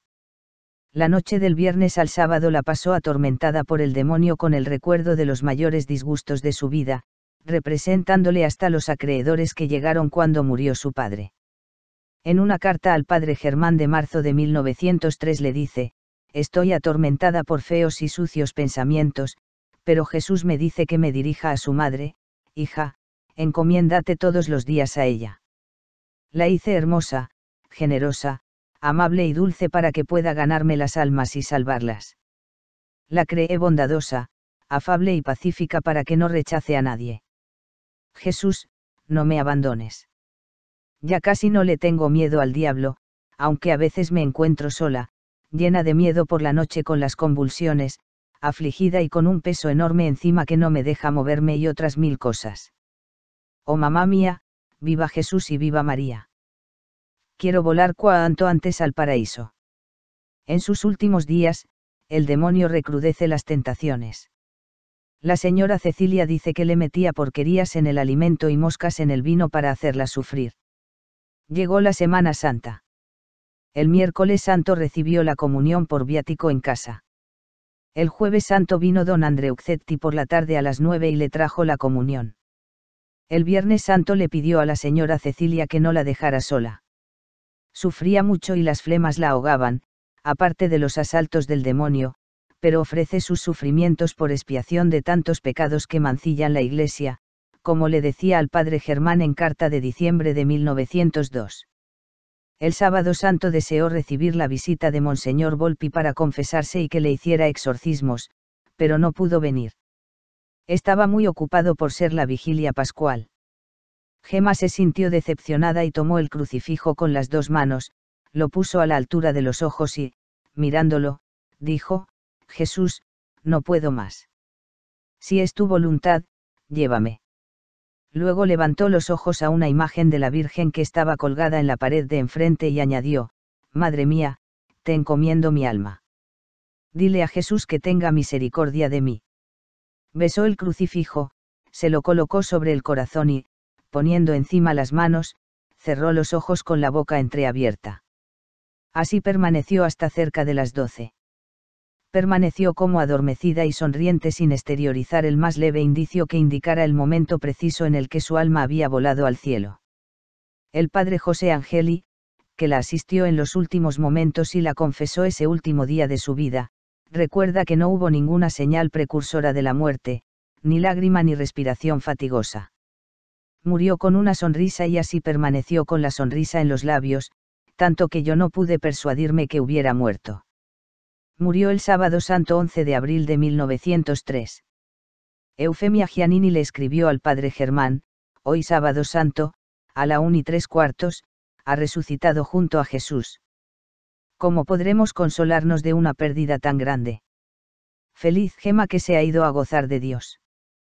¿Qué haremos sin Gema? Hágase la voluntad de Dios. Venga usted a consolarnos, venga a ver, aunque sea muerta este ángel. Una vez muerta, la amortajaron. Dice Palmira Valentini, recuerdo que tenía el crucifijo sobre el pecho y el rosario enlazado en la muñeca derecha, vestida como de costumbre, y en la cabeza un velo negro. El padre Andreucetti párroco de la Rosa, quiso que descansara como una auténtica hija de San Pablo de la Cruz. Nos dice, quise que se pusiese al pecho, sobre la ropa, el emblema de los pasionistas, pues, aunque Gema no fue de hecho pasionista, lo fue siempre de corazón y con el más vivo anhelo. El mismo don Andreucetti colocó en el ataúd un pergamino dentro de un tubo de cristal en el que se recordaban los rasgos más esenciales de su vida. Los cofrades de la Rosa la llevaron en hombros al cementerio. Su cuerpo fue depositado en una tumba a cielo abierto, donde se colocó una lápida de mármol con unas palabras en latín, que traducidas dicen, Gema Galgani, Virgen Inocentísima, consumida por el amor de Dios más que por la fuerza de la enfermedad del 11 de abril de 1903, vigilia de Pascua, a los 25 años voló a las bodas del celestial esposo. Descansa en paz, alma encantadora, en compañía de los ángeles. A los 14 días de su muerte fue desenterrado su cadáver para ver si en el corazón de Gema encontraban algún signo extraordinario. Sor Angela Grotta declaró en el proceso, presenciamos la operación, de autopsia, dos monjas de San Camilo de Lelis, don Mateo Giannini, el abogado Giuseppe y dos médicos. Yo misma fui quien, echando mano a los instrumentos, descubrí el corazón por orden de los médicos.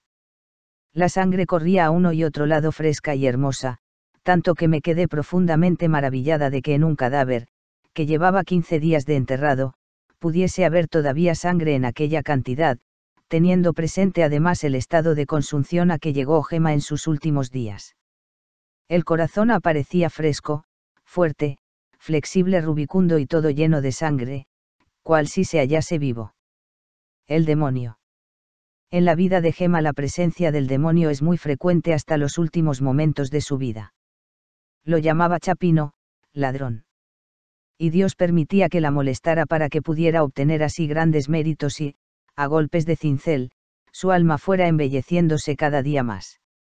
En una ocasión, encontrándose Gema en el lecho, vio venir hacia ella a un venerable obispo rodeado de cincuenta niños y niñas, todos vestidos de ángeles y con velas encendidas en las manos. Llegados junto al lecho, se colocaron alrededor de él, hasta que, a cierta señal, todos se arrodillaron, adorándola reverentes. La humildísima joven experimentó una extraña turbación. Trazó la señal de la cruz y al fin mostraron ser una caterva de demonios venidos para tentar la humildad de Gema. Gema dice, una noche vino el demonio con una tentación un tanto obscena. Luché cerca de una hora, recé, hice la señal de la cruz, etc., y con solo invocar a la Inmaculada Concepción quedé libre y el demonio rabioso quería vengarse. Hubiera querido descargar sobre mí un golpe, pero como le estaba prohibido por el provincial desde la vez que lo arrojó de mí, no pudo hacerlo. Gritó, guerra, guerra a tu padre. Tu escrito está en mis manos, y se fue. El diablo había robado su autobiografía. La señora Cecilia le escribió al padre Germán, Gema me dice que aquella maldita bestia le ha dicho que del libro de la confesión, autobiografía, hará lo que le parezca. El día 21, el padre Germán respondía a la señora Cecilia desde Isola del Gran Saso, yo voy a echarle mañana al diablo un tremendo exorcismo a los pies de Jesús sacramentado y del venerable Gabriel que está allí cerca. Al segundo exorcismo, ante la tumba del venerable Gabriel, el demonio restituyó el libro. Gema, en carta al padre Germán, le escribe, gracias a Dios el libro no está tan estropeado que no pueda entenderse y no es necesario que lo escriba de nuevo. Ciertamente, aparecían muchas páginas chamuscadas, pero se podía leer. Esta autobiografía, que tanto bien sigue haciendo a los devotos de Santa Gema, es un libro que podemos decir que pasó por el infierno, pero es un tesoro que se guarda en la casa de la postulación general de los pasionistas de Roma. También el demonio tiró las cartas escritas por el padre Germán a doña Cecilia y a Gema. Dice doña Cecilia, una tarde me quitó el demonio todas sus cartas que tenía guardadas, las sacó del cajoncito de la cómoda y las arrojó al suelo. Ahora las he puesto bajo llave. Y sigue diciendo, el demonio se le presentaba de todas las formas. A veces de religiosa, de su mismo confesor. En ocasiones, eran más de uno. La esperaban en su habitación en forma de perros, de gatos, hombres, de monos negros. Una tarde se le presentó un hombre que la quería llevar fuera y hacer con ella cosas malas. Gema dijo que vino Jesús y el hombre huyó. Aquel hombre tenía la forma de una persona conocida y que había trabajado en su negocio, farmacia, y siempre había sido bueno. El padre Germán cuenta algo que él mismo presenció.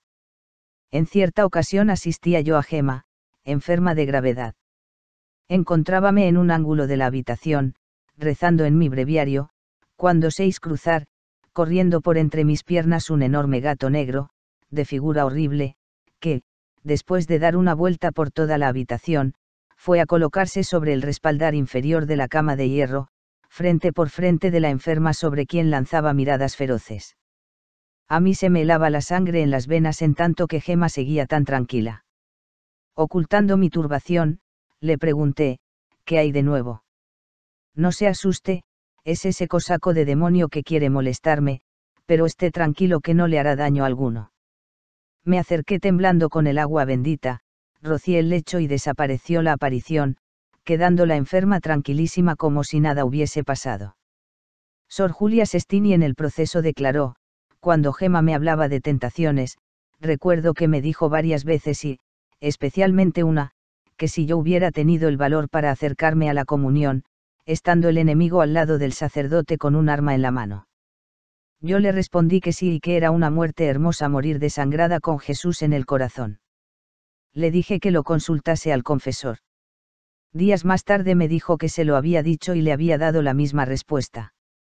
Me contaba estas cosas, porque, según lo que dijo en varias ocasiones, cuando iba a comulgar, veía al lado del sacerdote al demonio en figura espantosa, amenazándola de muerte dice Gema, un día, estaba rezando el rosario de las cinco llagas. Estaba en la cuarta llaga y veo delante de mí una figura semejante a la de Jesús, recién flagelado. Me dijo, es así hija mía como me pagas. Mira cómo estoy. ¿Ves cuánto sufro por ti? Y tú, por tu parte, ni siquiera me das el consuelo de aquellas penitencias. Puedes seguir como antes. No, no, quiero obedecer. Si hago lo que tú dices, desobedezco. Pero, al fin de cuentas, ni siquiera ha sido tu confesor quien te lo ha mandado, ha sido aquel el padre Germán y tú no estás obligada a obedecerlo. Que mande en lo suyo. Tú escúchame a mí. Me levanté, tomé agua bendita y quedé tranquila, después de haber recibido algún golpe de los que de vez en cuando me propina. Ayer noche, el diablo se me puso delante como un hombre gordo y muy alto y me golpeó toda la noche, diciéndome, tú seguramente crees que Jesús te quiere, pero Él te ha abandonado. Para ti no hay esperanza de salvación. Estás en mis manos. Respondí que Dios es misericordioso y que no temía nada. Entonces él, enfurecido, dándome un fuerte golpe en la cabeza, dijo, maldita. Y despareció. En otra ocasión vio un ángel de gran hermosura que le dijo, mírame, con solo que jures obedecerme, puedo hacerte feliz. No experimentando Gema la acostumbrada turbación, se puso a escuchar con la mayor sencillez las proposiciones del supuesto ángel. Si las primeras aparecían inofensivas, luego siguieron otras nefandas. Horrorizada la inocente Virgen, gritó, Dios mío, Virgen Inmaculada, primero la muerte. Al mismo tiempo, se lanzó contra el fingido ángel y le escupió en el rostro, desapareciendo el malvado en forma de llama, no sin dejar en pos de sí un montón de ceniza. Un día tuvo grandes tentaciones del demonio. Y dice, tomé la cuerda que llevo a diario hasta el mediodía, la llené de clavos y me la ceñí tan fuertemente que algunos penetraron en la carne. El dolor fue tan agudo que no pude resistir y caí en tierra sin darme cuenta dónde estaba. Después de un tiempo me pareció ver a Jesús. Qué contento me pareció en aquel momento. Me levantó, me tomó en brazos hubiera querido decirle tantas cosas. Finalmente le dije, Jesús, ¿dónde estabas cuando yo me hallaba en aquella situación? Hija mía, estaba contigo, muy cerca de ti. ¿Dónde? En tu corazón. Oh Jesús mío, si tú hubieras estado conmigo, no hubiera padecido semejantes tentaciones, quién sabe cuánto te habré ofendido. Consuélate, hija mía, no me has ofendido lo más mínimo y Jesús seguía teniéndome en brazos y me decía, mírame. Para no ser engañada Jesús le dio una señal clara para distinguir cuándo era él y cuándo el diablo. Dijo, cuando se te aparezca alguno, pronuncia enseguida en voz alta estas palabras, sean benditos Jesús y María. Si te responden, es señal que vienen de mí. Si no, levántate y distráete, porque es el engañador. Así harás también, si te encuentras con alguna persona conocida o desconocida y siempre que te presentes a tu propio confesor. Una vez, estaba rezando, cuando veo delante de mí una figura semejante a Jesús, como si en aquel mismo instante acabase de ser flagelado. Terminé el rosario y dije en voz alta, benditos sean Jesús y María. No me respondía. Lo repetí y él decía, benditos, benditos, pero jamás pronunciaba los nombres de Jesús y María. Comprendí quién era, hice la señal de la cruz, pero seguía delante de mí. Tomé agua bendita y me quedé tranquila, no sin haber recibido antes algún golpe que, de vez en cuando, me regala. La Eucaristía. Jesús Eucaristía fue para Gema, como para todos los santos, el centro de su existir. Sobre el día de su primera comunión, nos dice, lo que pasó entre mí y Jesús en aquellos momentos no sabría expresarlo. Jesús se hizo sentir en mi alma de una manera muy fuerte. Me sentí arrebatada por el deseo de no interrumpir jamás aquella unión con mi Dios. Desde entonces, su ideal fue comulgar todos los días. Al padre Germán le decía en confianza, cada mañana recibo la Santa Comunión, el único y mayor consuelo que tengo siento una gran necesidad de ser fortalecida por este alimento tan dulce que me da Jesús. Esta mañana he recibido a Jesús y ahora lo poseo totalmente en mi pobre alma. En este momento mi corazón y el corazón de Jesús son una sola cosa. O si pudiera retenerlo siempre conmigo. Qué preciosos son los momentos de la Sagrada Comunión. La comunión es una felicidad tan grande que me parece que no puede compararse más que con la bienaventuranza de los ángeles y santos. Era tanta su necesidad de comulgar que llamaba a la comunión banquete del amor y academia del paraíso. Otro día, le escribía al padre Germán, hace pocos momentos que recibí a Jesús, qué gran dicha. Yo, que merecería vivir con los demonios, me encuentro por el contrario cada mañana rodeada de ángeles y santos y unida continua e íntimamente con Jesús. Y casi todas las mañanas, después de la comunión, se perdía, en éxtasis, del cual solo salía por obediencia, que le daba la señora Cecilia, incluso mentalmente.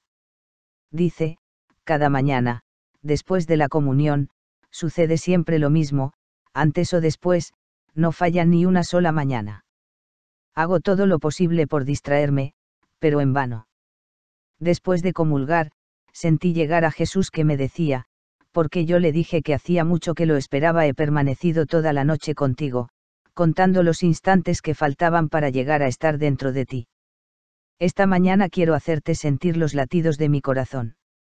Si hubiese visto qué fuertes eran. Era tanto su amor a Jesús Eucaristía que un fuego misterioso la abrasaba, cuando se acercaba al sagrario. Escribe, ayer, al acercarme a Jesús expuesto en el sacramento sentí un fuego tan ardiente que tuve que alejarme y me abrasaba entera, hasta en la cara sentía aquel calor. No acierto a comprender cómo tantos y tantos que están cerca de Jesús, no se reduzcan a cenizas. Yo creo que me abrasaría. El sábado estaba en la iglesia delante de Jesús sacramentado expuesto, quise acercarme lo más posible, pero, si no me retiro pronto, me hubiera. Me sentí abrasarme entera. Sentí ardor en la cabeza, en la cara. La señora Cecilia, declaró en el proceso, la he visto muchas veces con el rostro encendido, estando en la iglesia delante de Jesús sacramentado o hallándose ocupada en alguna otra cosa. Me parecía verla arrebatada, pienso de amor a Dios. Su palidez enrojecía con los ojos vueltos a lo alto y resplandecientes. Otras veces, Jesús le hacía sentir la hostia con sabor a sangre. Así nos lo dice ella misma, fui a comulgar y Jesús se ha hecho sentir de nuevo esta mañana. Apenas tuve la hostia en la boca, la boca se me ha llenado de sangre, pero aquella sangre era tan rica que, discurriendo por la boca, la hice llegar al corazón. Así más de un cuarto de hora. Alguna vez, el mismo Jesús le llevaba la comunión cuando estaba enferma en casa. La señora Cecilia recuerda un Viernes Santo, como ya hemos anotado, Gema comenzó a hacer su preparación para la comunión espiritual, que solía hacer del mismo modo que cuando se hallaba en la iglesia para comulgar sacramentalmente.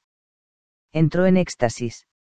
En un determinado momento, seis que unía las manos, que recobraba los sentidos, le brillaban los ojos y se le inflamaba súbitamente el rostro como le acontecía cuando tenía alguna visión extraordinaria. En aquel preciso momento, sacó la lengua. Poco después la retiró, volviendo a entrar en éxtasis para la acostumbrada acción de gracias.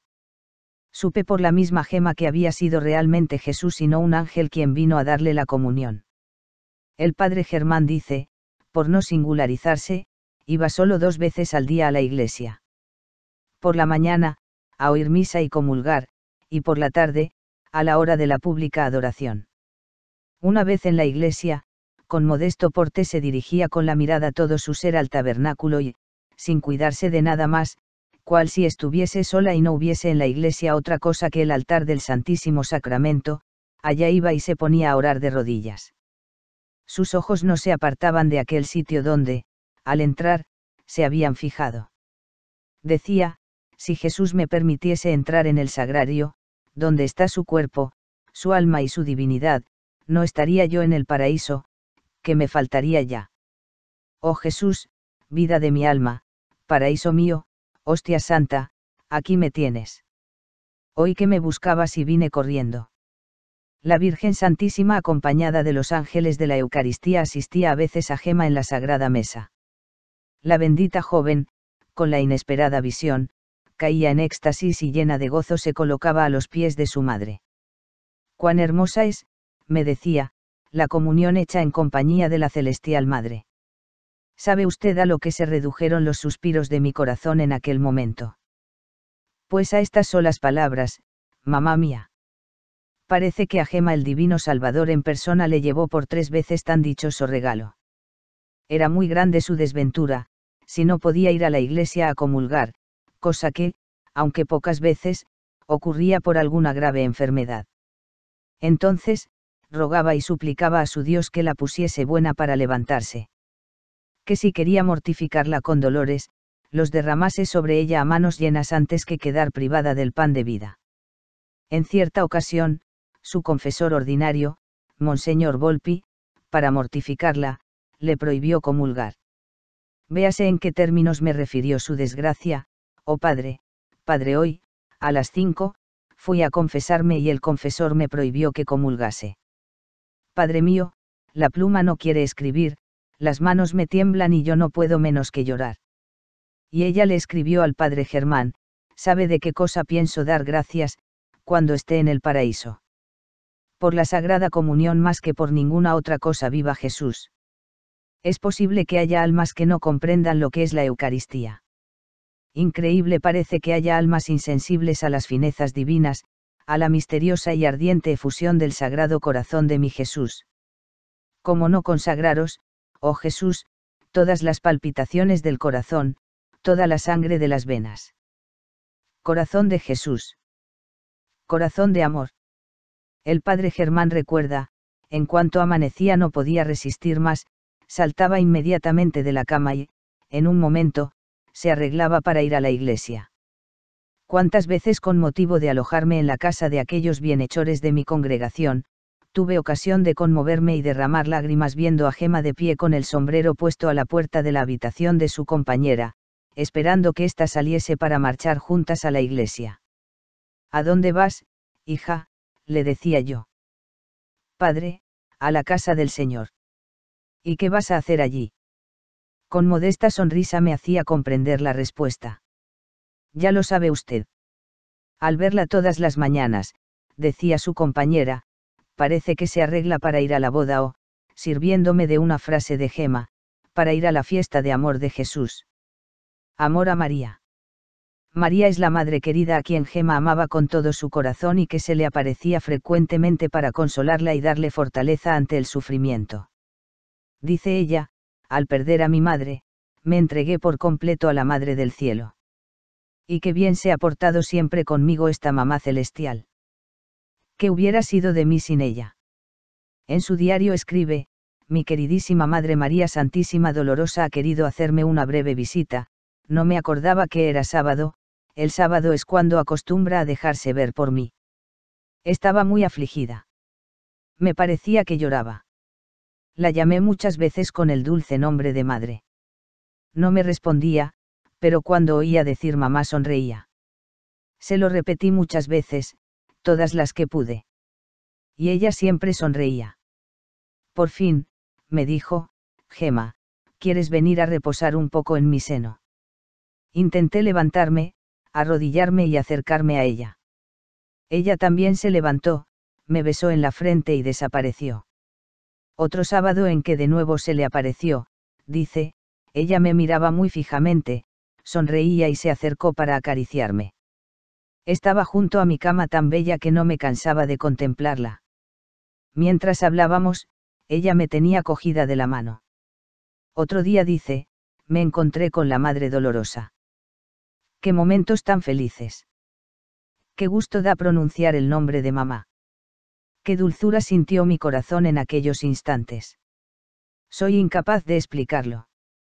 Me pareció, tras unos momentos de emoción, que me tomó en su regazo y me hizo descansar la cabeza en su hombro, manteniéndome así durante un rato. Mi corazón en aquel momento rebosaba dicha y felicidad. De vez en cuando me preguntaba, ¿me amas solo a mí? Oh, no, antes que a ti amo a otra persona. ¿Quién es? preguntaba, aparentando no saberlo. Es una persona muy querida para mí por encima de todo. La amo tanto que daría la vida en este mismo instante por él. Pero dime quién es.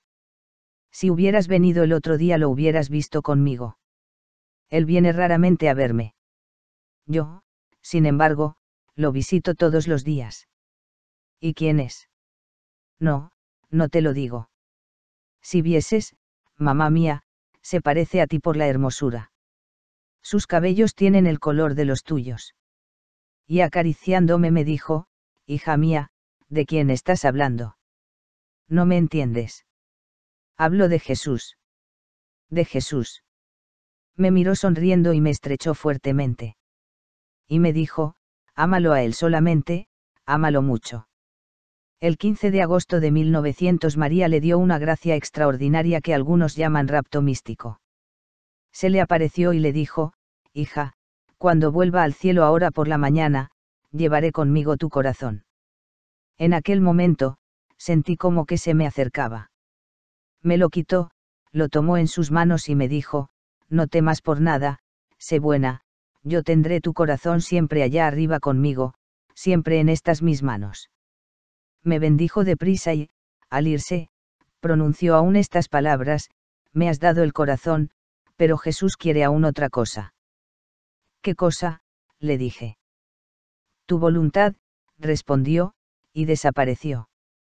A este respecto, le dice al padre Germán, se acuerda que le dije que mi corazón lo había tomado la madre. Lo tiene siempre y he tomado también el suyo, el de Serafina, señora Josefina Imperiali, y el de la Madre María Josefa y los he puesto a todos juntos y se los he dado a mi madre, que los ha unido al suyo y me ha prometido que los unirá al mismo de Jesús. El gran día de la impresión de las llagas, 8 de junio de 1899, se le apareció la Virgen con su ángel custodio. María le dijo, Hija en nombre de Jesús, te sean perdonados todos tus pecados. Luego añadió, mi Hijo Jesús te ama mucho y quiere hacerte una gracia muy grande, sabrás hacerte digna de ella. Yo seré para ti madre. Sabrás tú mostrarte como verdadera hija. Extendió su manto y me cubrió con él. En ese instante, apareció Jesús con todas las llagas abiertas. Creí morir y habría caído en tierra, si la mamá celestial no me hubiera sostenido, teniéndome siempre cubierta con su manto. Después, mi mamá me besó en la frente, desapareció todo y me hallé de rodillas en tierra, pero seguí sintiendo un dolor fuerte en las manos, pies y costado. Otro día, mi Madre Celestial me miraba y, sonriendo, me dijo, querida hija, cuánto me gustan tus alabanzas. Me tomó en brazos y creí morir. Sí, morir por tanta dulzura. Cuántas caricias. Cuánto me quiere el hermano Gabriel. Su relación con San Gabriel de la Dolorosa se remonta a cuando estaba gravemente enferma en 1899 y le prestaron el libro de su vida. Ella lo llamará cohermano, hermano Gabriel o sencillamente Gabrielín. Cuando Gema rezaba el oficio divino, frecuentemente se le aparecía el hermano Gabriel para acompañarla en el rezo. Una vez, tuvo necesidad de quedarse por la noche en el monasterio de las Servitas. Al mandar la priora que fuese a acostarse en una dependencia de la sacristía, puso Gema alguna dificultad, alegando que a medianoche tenía que rezar maitines con San Gabriel. Sin hacerle caso, replicó la priora, tú lo rezarás acostada y Gabriel los rezará de pie. Por la mañana, dice la priora, le pregunté, si realmente había venido San Gabriel para rezar con ella el oficio. Sí, ha venido. ¿Y quién le ha dado el breviario para rezarlo? Lo ha traído él mismo. ¿De qué santo habéis rezado el oficio? Gema respondió, indicándome el santo cuyo oficio correspondía rezar aquel día, pero ahora no recuerdo qué santo fuese. Gema quería mucho a su hermano y amigo Gabriel de la Dolorosa. Su director, el padre Germán, le regaló como reliquia un diente del venerable y lo guardaba con mucho cariño. En una carta le dice al padre Germán, Padre mío, ¿sabe a qué se agarró Jesús? Al famoso diente de San Gabriel. Me dijo, dime, hija mía, no es verdad que estás demasiado apegada a él. Pero sí es una reliquia preciosa. Entonces Jesús le dijo un poco serio, hija, es tu padre quien te lo dice y basta. Y lo que dice Jesús es la pura verdad. Sor María me la pidió para enseñársela a las monjas y, cuando se la di, me eché a llorar, porque la quiero tener siempre conmigo. Hay que ver, Padre mío, a lo que se agarra Jesús. Jesús no permite que se apegue a las cosas del mundo por muy santas que sean para que esté totalmente entregada a su amor y a su servicio. Ya hemos hablado anteriormente cómo en alguna oportunidad la libró el venerable de los asedios del maligno. Nos dice, el diablo me daba con la cabeza en el suelo tan fuertemente que me hizo gritar, cohermano Gabriel, ayúdame acudió al instante, pero no estaba solo, estaba con otro pasionista anciano, San Pablo de la Cruz. Apenas el diablo los vio, huyó. En una ocasión, el diablo me apaleó un poquito. Por fin, gracias al agua bendita, pero sobre todo a San Pablo de la Cruz, me dejó. El diablo me hace sufrir mucho, terminando por vencerle Jesús o bien San Pablo, de la Cruz, o el cohermano Gabriel. Siempre son estos tres. Si viera cómo escapa apenas se presenta alguno de ellos. Otra vez vino el diablo y me hizo sufrir bastante. Pero no era uno, eran dos. Estaba asustada, tenía a Jesús en la mente, pero no podía pronunciar su nombre con la boca. La Virgen me había dicho, he aquí el ataque. Durará hasta que consigas tener en las manos la imagen del cohermano Gabriel. Y así fue. Y asegura, parece que Jesús por medio del cohermano Gabriel me ha concedido la gracia de no ser atormentada por el diablo durante el día, solo por la noche. Esta noche se presentó el diablo en forma de un hombre totalmente negro con una serpiente enroscada en un brazo y diciéndome, tú estás condenada por aquel pecado que cometiste hace años, no recuerdas. No hay esperanza para ti, ya eres mía. No te olvides que Dios te ha abandonado definitivamente. Yo le respondí que hace mucho que Jesús me lo ha perdonado. Y me arrastraba por el suelo. Finalmente, quedé tendida en tierra. Llamé a Jesús y vino al momento junto con el cohermano Gabriel. Me ayudó a levantarme y me devolvió las fuerzas enseguida. Ayer, después de más de tres meses, vino por fin, el cohermano Gabriel. Si lo hubiera visto cómo hablaba. Sus ojos centelleaban, parecían dos luceros. No sé qué hubiera hecho si hubiese podido delante de él no poder siquiera besarle los hábitos. La obediencia me lo había prohibido. Me habló mucho sobre el nuevo convento. Desde ayer a eso de las siete lo veo, al cohermano Gabriel, con las manos juntas, rezando delante de Jesús sacramentado. Si viera, qué luz. Se muestra alegre. Yo no me atrevo a preguntarle por quién ruega, pero él, que ve mi deseo, me responde riendo, no ruego por ti, ruego por Serafina. Un día, después de haber padecido mucho, exclamé, cohermano Gabriel, ven. Vino enseguida. Me ayudó a levantarme y me senté. Él se reía y me decía, Gema, ¿por qué estás triste? Estaba casi a punto de llorar, pero cuando seis que era él, respondí al momento, estoy un poco disgustada, porque quisiera ser pasionista y me parece ver ciertas cosas raras. Luego me puse a llorar amargamente. Él, tomándome de la mano, me dijo, estate tranquila, hija bendita. Me parecía que me quería mucho. Me acariciaba y decía, no temas, suceda lo que suceda. El nuevo convento deberá hacerse aquí en esta ciudad y tú serás pasionista. Yo te prometo venir todas las noches después de las once a verte y decirte de qué manera debes regularte. Me bendijo, después de haberme hecho poner de rodillas, le besé el hábito y la insignia y, mientras se la besaba, me besó en la frente y me repitió, tú serás pasionista. Otro día, vino el cohermano Gabriel. Me pareció que me ponía una mano en la cabeza y me hacía repetir tres veces, de las insidias del diablo, líbranos, Señor. Lo dije y lo dijo también la señora Cecilia. Me pareció que me bendecía y me dejó. En una carta a Serafina, Josefina Imperiali, le dice que le ha escrito una carta al hermano Gabriel, encomendé el asunto al cohermano Gabriel por medio de una carta a él dirigida y entregada a mi ángel custodio. Su confianza en el venerable Gabriel llegó hasta escribirle una carta dirigida al cielo y enviada por medio su ángel.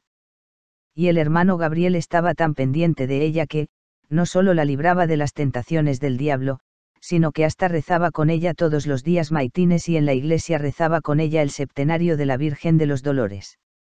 Dice Gema, la señora Cecilia está haciendo, el septenario, conmigo, viniendo a acompañarnos en el rezo del Rosario de los Dolores el cohermano Gabriel. Entra en la iglesia con los demás y se coloca junto a mí. Luego me da a besar el hábito y se va. Además de tener mucha devoción al cohermano Gabriel, también la tuvo al fundador de los pasionistas, San Pablo de la Cruz, que en algunas ocasiones también se le apareció para defenderla del demonio. Y también a Santa Margarita María de Alacoque, la promotora de la devoción al corazón de Jesús, a quien hizo un novena para conseguir su curación milagrosa. A este respecto es interesante anotar que Gabriel de la Dolorosa y Margarita María de Alacoque fueron canonizados el mismo día el 13 de mayo de 1920. El ángel custodio. Es doctrina segura que cada ser humano tiene un ángel custodio que lo ayuda y lo guía durante su existencia terrena. Normalmente, no lo vemos, pero hay algunos privilegiados que tienen esa gracia de Dios. Uno de ellos fue Santa Gema, quien desde niña, ya lo invocaba con cariño y del cual ella nos habla por propia experiencia. Su ángel se le presentaba habitualmente y le hacía toda clase de servicios y favores, aunque también la reprendía para corregirse. La primera vez que se le presentó fue siendo todavía una adolescente de unos 15 años. Dice ella, un día me regalaron un reloj con cadena de oro. Yo, vanidosa como era, no veía el momento de lucirlo, saliendo fuera con él. Salí en efecto. Al volver e ir a desnudarme, seis a un ángel, que ahora sé que era el mío, el cual muy serio, me dijo, recuerda que los preciosos adornos que han de hermosear a una esposa de un rey crucificado no pueden ser otros que las espinas y la cruz. La madre Inés declara que un día fue Gema al monasterio a visitarla y ella la reprendió por haber ido sola. Gema le respondió que no estaba sola, pues la acompañaba su ángel de la guarda. La madre le respondió, ¿y, dónde lo has dejado? Allí afuera, a la puerta. ¿Por qué no lo llamas? Gema abrió la puerta y con la mano lo invitó a entrar, pero la madre Inés no lo vio y le preguntó cómo lo veía. Entonces, Gema respondió, le veo la cara y las alas extendidas sobre la cabeza en señal de protección. La tía Elisa aclara en el proceso que Gema tenía entonces unos 15 o 16 años. Gema dice, el ángel de la guarda comenzó a ser mi maestro y guía, me reprendía cada vez que hacía mal alguna cosa, me enseñaba a hablar poco y solo cuando me preguntaban. Una vez que los de casa hablaban de una cierta persona y no muy bien, yo quise intervenir. El ángel, amigo severo, me hizo un gran reproche. Me enseñaba a mantener la mirada baja y hasta en la iglesia me reprendía severamente, diciéndome, se está así en la presencia de Dios. Otras veces, me decía, si no eres buena, no me dejaré ver por ti. Y sigue diciendo, tenía siempre horror al pecado, pero, a pesar de ello, lo cometía continuamente. Y Jesús no podía estar contento. Sin embargo, seguía consolándome y me mandaba al ángel de la guarda para que fuera mi guía en todo. De todo esto debía dar cuenta a mi confesor, pero fui a confesarme y no me atreví, salí sin decirle nada. Regresé a casa y al entrar en mi habitación seis que mi ángel lloraba. No me atrevía a preguntarle nada, pero él espontáneamente me dijo, de modo que tú no me quieres ver. Eres mala, porque callas las cosas al confesor. Recuerda lo que te digo, te lo repito por última vez.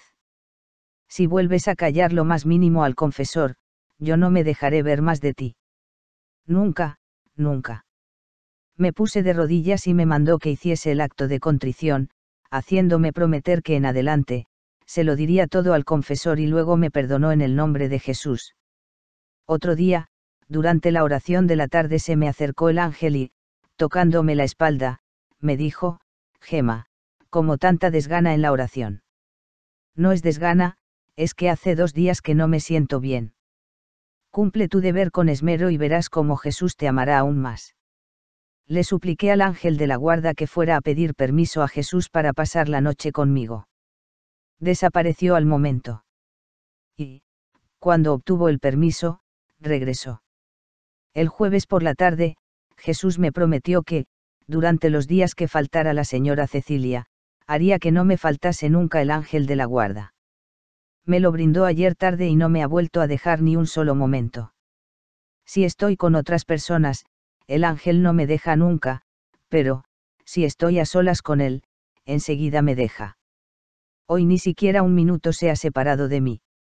Le he preguntado, ¿por qué, cuando está la señora Cecilia, no apareces nunca?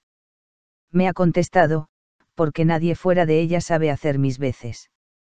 Pobre niña, eres tan pequeñita que necesitas quien te lleve de la mano.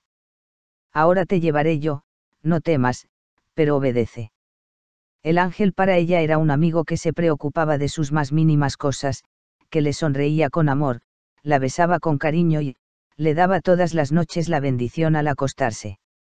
Hasta la cura como médico celestial. Nos dice, el ángel de la guarda no cesa de vigilarme, instruirme y darme sabios consejos. Se deja ver varias veces al día y me habla.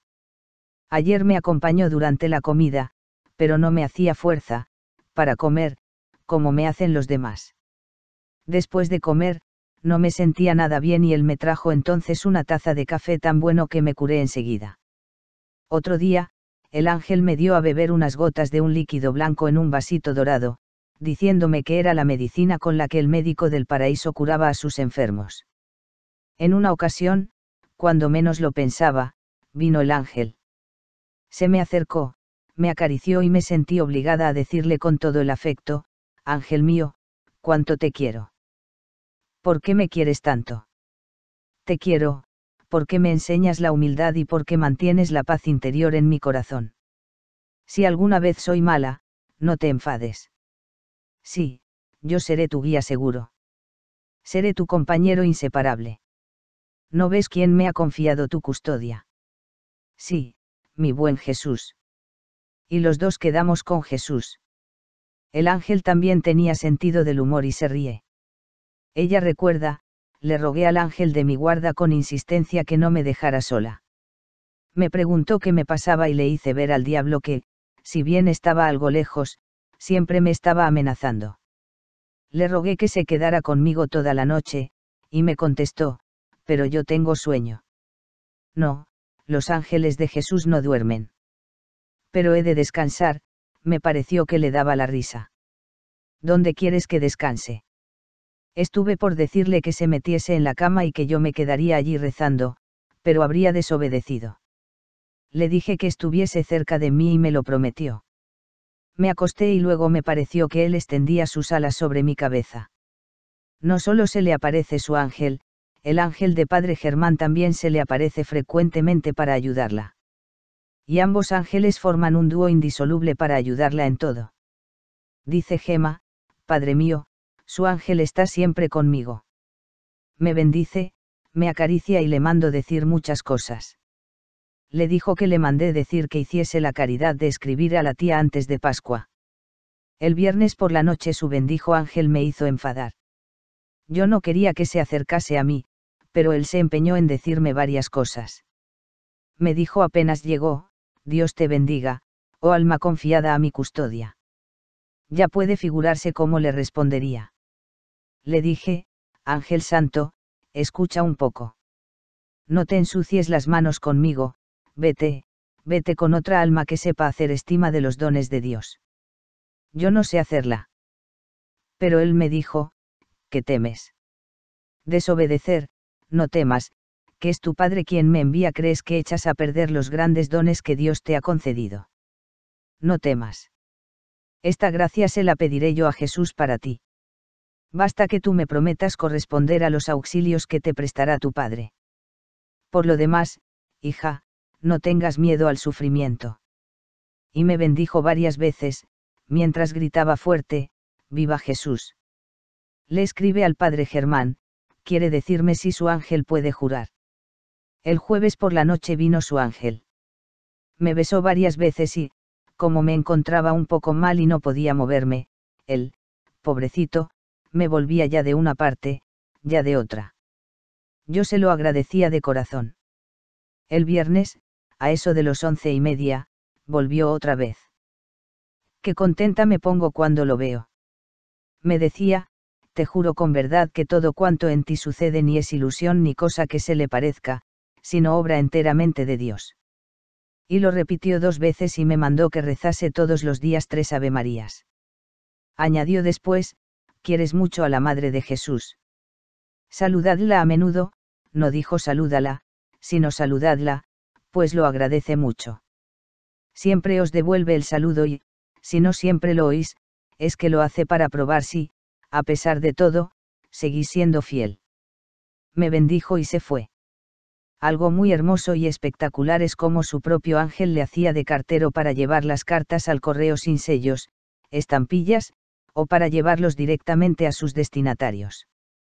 Afirma su director, el padre Germán, al ángel le daba encargos para el Señor, la Virgen o los santos y, en ocasiones, le confiaba cartas cerradas, suplicando que le trajese contestación, la cual en efecto llegaba y muy pronto.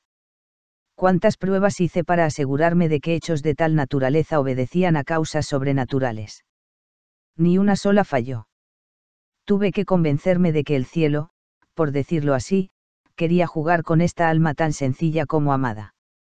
Si mandaba a su ángel con algún encargo para personas de este mundo, como lo hacía con frecuencia, le causaba extrañeza que no se le contestase. Algunas cartas enviadas por medio del ángel, las recibía el padre Germán por el correo ordinario. Era lo normal. En una ocasión, en carta a la señora Cecilia le dice él que recibió las dos cartas enviadas por medio del ángel. El padre Germán se lo contó confidencialmente a Monseñor José Gueri, regente de la dataría apostólica, quien en 1930 lo consignó por carta al postulador de la causa de beatificación con estas palabras, cumplo con el encargo de escribirle cuanto me contó el llorado padre Germán sobre el modo verdaderamente extraordinario como en cierta ocasión recibió una carta enviada por Gema desde Luca. Una mañana, en que se extrañaba del largo tiempo transcurrido sin tener noticias de Gema, sintió que un pájaro revoloteaba rozando con sus alas los cristales de la ventana. Al principio, no le dio importancia, pero como el pájaro perseveraba en la misma actitud, se acercó a la ventana, observando con sorpresa que traía una carta en el pico y que, en vez de asustarse, daba signos de querer entrar en la celda. Abrió el padre la ventana, entró el pájaro y, después de dejar caer la carta sobre la mesa, se alejó volando. La carta era de Gemma y, como en ella suplicaba que le contestase pronto, lo hizo inmediatamente, colocando la carta en la parte exterior de la ventana. Cerró esta y, al instante, vio acercarse al pájaro que, tomando la carta en el pico, emprendía el vuelo, desapareciendo al punto de la vista. Al poco tiempo, Gema recibía la respuesta. Este hecho me lo refirió el padre Germán en la misma habitación en que había sucedido, añadiendo numerosos pormenores. Dones sobrenaturales. Sor Gema Giannini, pasionista, dice en el proceso, por conocimiento propio puedo afirmar que la sierva de Dios fue enriquecida con dones sobrenaturales como profecía, discernimiento de corazones, éxtasis, visiones y apariciones. A. Bilocación. Es la presencia simultánea de una misma persona en dos lugares diferentes. Algunos teólogos creen que eso es imposible y que en uno de los lugares está solo en espíritu o un ángel hace sus veces. De todos modos, podemos conocer que Gema estuvo en Roma, asistiendo a la misa del padre Germán, mientras vivía en Luca, y que comulgó directamente de su cáliz. Así se lo informó Gema a doña Cecilia. Doña Cecilia le escribió urgentemente al padre Germán a ver si había sido verdad.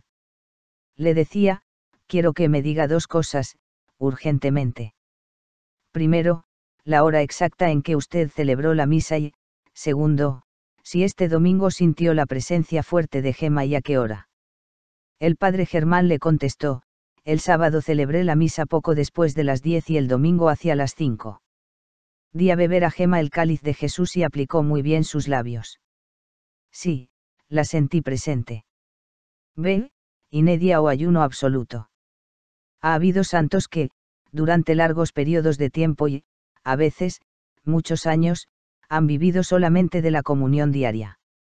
Este no es el caso concreto de Gema, pero se sabe que, desde la fiesta de Pentecostés de 1902 hasta finales de junio de ese año, vivió solo de la comunión sin que su cuerpo experimentara la más mínima sombra de decaimiento.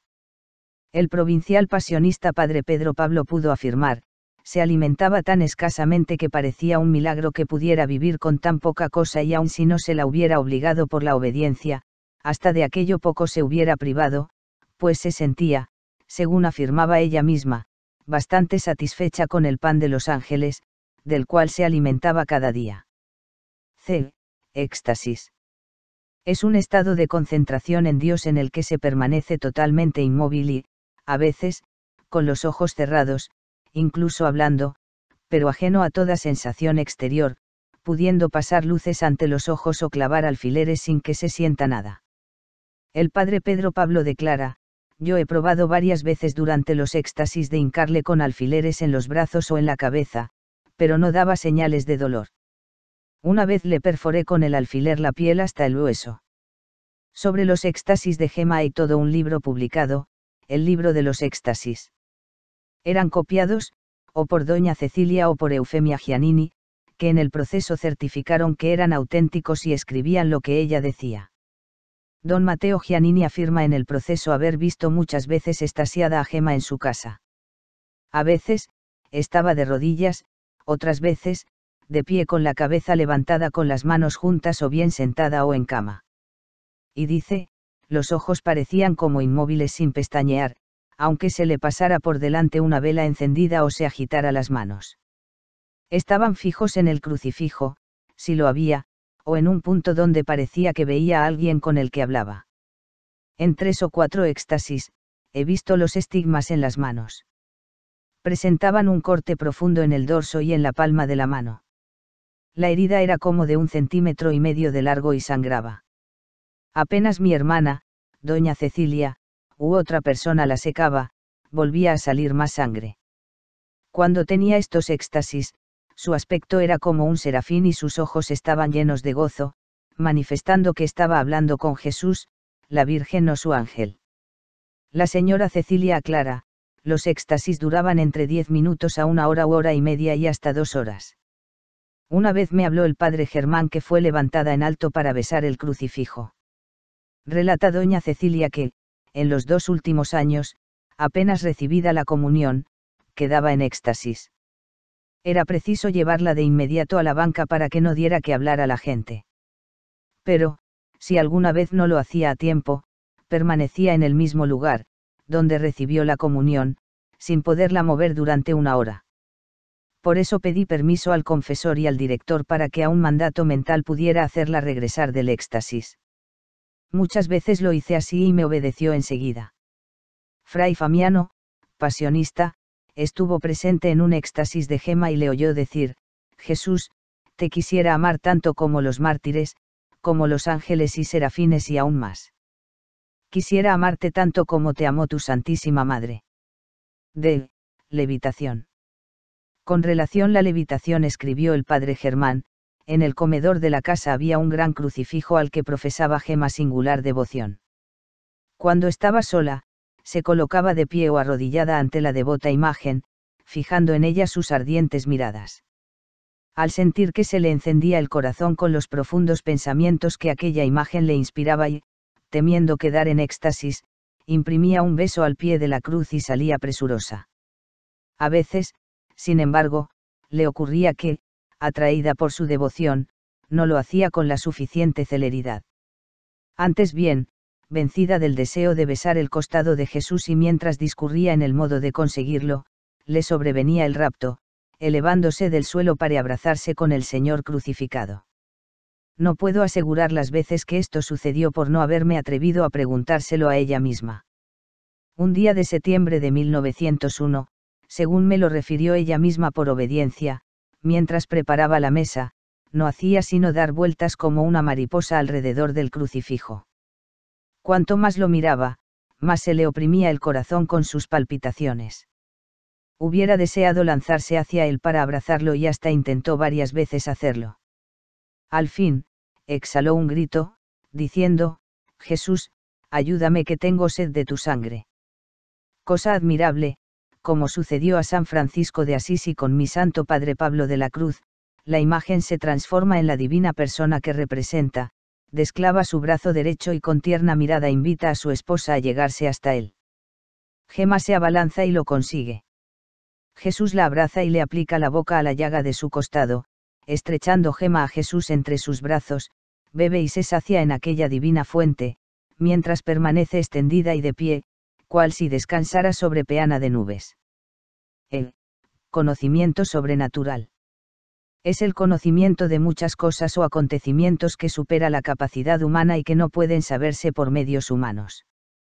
Este don lo tenía Gema desde muy joven e, incluso, el poder conocer el corazón de las personas, si eran buenas o malas. Muchas cosas se las revelaba el Señor directamente, otras las sentía claramente en su interior.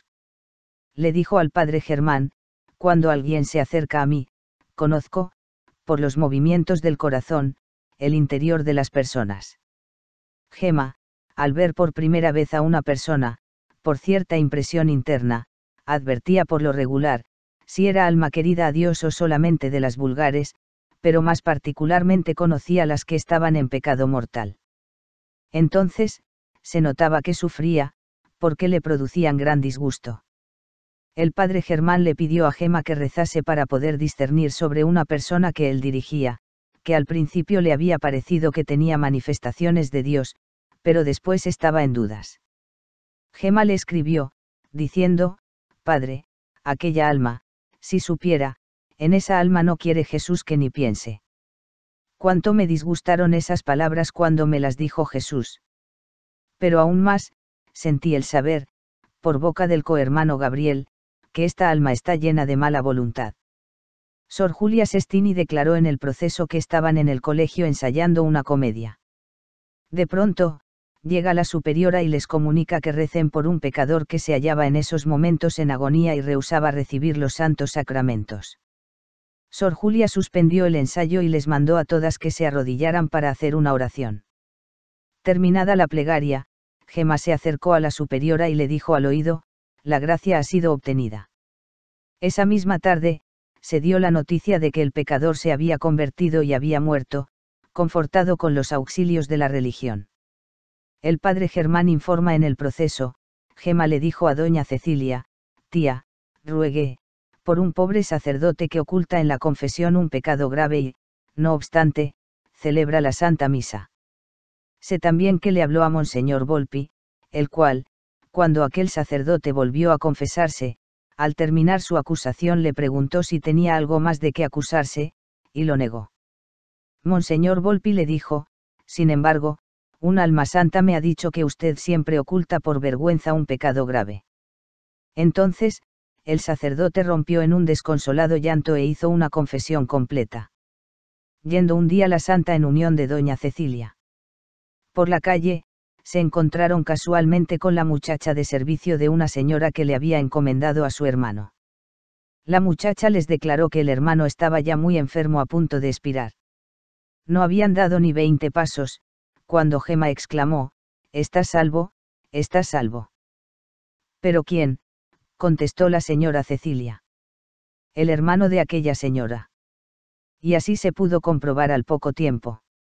El padre Germán relata sobre uno de los éxtasis de Gema, confieso no haber asistido jamás en mi vida a un espectáculo tan conmovedor. Comenzó diciendo, Jesús, ya que has venido, vuelvo a suplicarte por mi pecador, sálvalo y lo nombró. Era el tal pecador un forastero a quien ella había conocido en Luca y a quien había amonestado repetidas veces de palabra y por escrito para que pusiese su conciencia en orden. El Señor, a fin de mostrar a su sierva los poderosísimos motivos que tenía para resistir, le manifestó una por una y con sus menores detalles les culpas de aquel pecador. La pobre joven quedó asustada, pero volvió a luchar. Dijo, lo sé, Jesús. Muchas son sus faltas, pero más he cometido yo y me perdonaste. Te voy a presentar otra intercesora por mi pecador. Es tu misma mamá, quien ruega por él. Dirás ahora no a tu mamá. A ella no le puedes decir no. El piadosísimo Jesús firmó la gracia y Gema con alegría indescriptible exclamó, Estás salvado, estás salvado, Jesús, venciste. Triunfa, triunfa siempre y salió del éxtasis. Duró esta escena media hora larga. Terminado el éxtasis, me retiré a mi habitación con la mente llena de mil pensamientos. Al poco rato, sentí que llamaban a mi puerta. Padre, un caballero pregunta por usted. Le mandé entrar en la habitación, padre, confiésame. El corazón se me partía. Era el pecador de Gema convertido poco antes se acusó de cuántas culpas yo mismo había oído referir en el éxtasis por la sierva de Dios. Una sola olvidó que yo le recordé. Lo consolé. Le referí lo que poco antes había sucedido y le pedí permiso para relatar estas maravillas del Señor. Después de abrazarnos con la mayor efusión, le despedí muy afablemente. También Dios le revelaba los grandes misterios de, de nuestra fe. El padre Roberto Andreuccetti afirma que en un éxtasis tuvo revelación sobre el misterio de la Santísima Trinidad. La señora Cecilia pudo escribir lo que decía y dijo tales y tantas cosas y con tal precisión teológica que, habiéndolas visto el canónigo teólogo de nuestra sede metropolitana, dijo admirado que no se podía hablar de modo más preciso y teológico de un misterio tan alto. En una carta le escribió al padre Germán la explicación que le dio su ángel sobre el misterio de la encarnación, la mañana del 25 de marzo de 1901, Jesús se hizo sentir a mi alma más que lo acostumbrado. Hacia el mediodía, siento que me toca en la espalda mi ángel y me dice, Gema, vengo de parte de Jesús para cumplir su promesa. Hija, yo soy tu ángel custodio, mandado por Dios. Vengo a hacerte entender un misterio mayor que los otros misterios. F. Perfume sobrenatural. Este fenómeno consiste en cierto perfume de exquisita suavidad que se del cuerpo de algunos santos, de sus sepulcros o de sus reliquias. Santa Gema tuvo este don. Lo dice con toda garantía su director espiritual el padre Germán, nunca exhaló mal olor ni aun durante las penosas enfermedades que la retuvieron largo tiempo en cama. Por el contrario, no pocas veces, los de la familia notaron que de su cuerpo y de las cosas que tocaba salía una agradable fragancia, que indudablemente no era de este mundo, pues Gema jamás usó esencias ni perfumes ni hacía uso alguno del jabón para lavarse, sino en caso de verdadera necesidad. Por consiguiente, aquel grato olor denunciaba por sí mismo ser de orden sobrenatural y tan fuera de lo ordinario que movía a devoción. Hasta después de su muerte y en estado de putrefacción exhalaba su cuerpo delicada fragancia. En 1908, dice el padre Germán, hallándome presente al traslado de los restos de la sierva de Dios a otro sepulcro más digno, al abrirse la caja y por más que aquel cuerpo se encontraba en estado de putrefacción, sentí que exhalaba un gratísimo olor como de bálsamo. Obediencia. La obediencia de Gema fue extraordinaria. Su confesor le prohibió detenerse a escuchar a Jesús, si se le aparecía. En una ocasión, se le apareció cubierto de llagas y le decía que se acercase a besarlas. A tal vista, recordando la prohibición impuesta, la joven se puso a llorar, pero no se aproximó. Entretanto, comenzó a sentir en las manos, pies y costado, los indicios de la impresión de las llagas. ¿Qué hacer, Dios mío?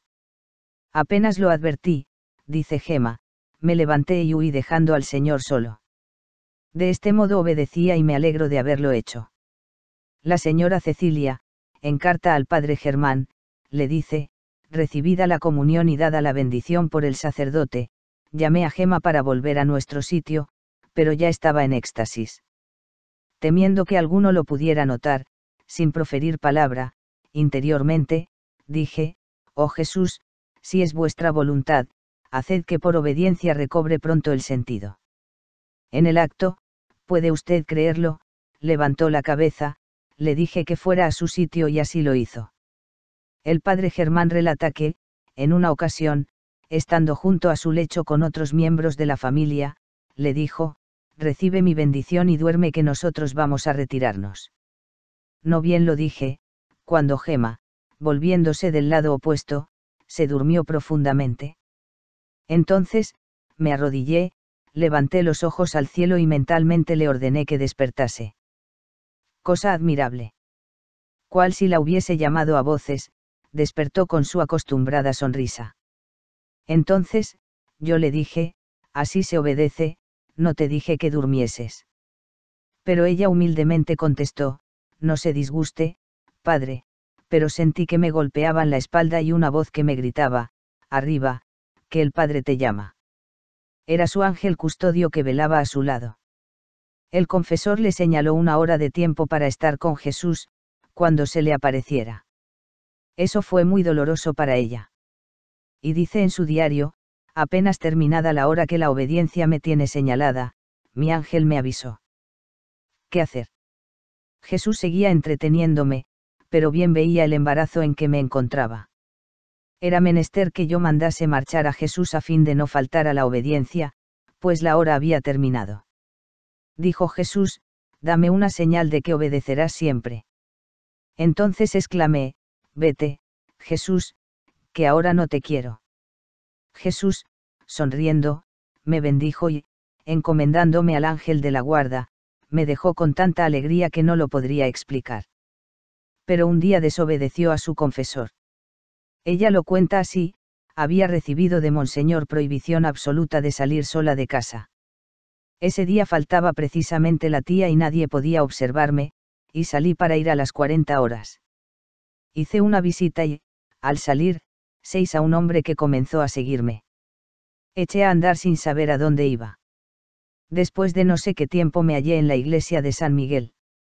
Aquel hombre había entrado también en la iglesia, pero luego desapareció. Fui a confesarme, entré y estaba Monseñor. Lo primero de que me acusé fue de haber, como quien dice, escapado de casa, pero él no me riñó como de ordinario, sino, al contrario, me dijo que había hecho bien. Seguí confesándome y aprobaba todo lo que le decía. Salí y, de nuevo, aquel hombre comenzó a seguirme hasta la iglesia de la Santísima Trinidad. Fui corriendo a las monjas y les rogué que me acompañaran a casa, pues tenía miedo. Pero no quisieron llevarme al punto y me entretuvieron.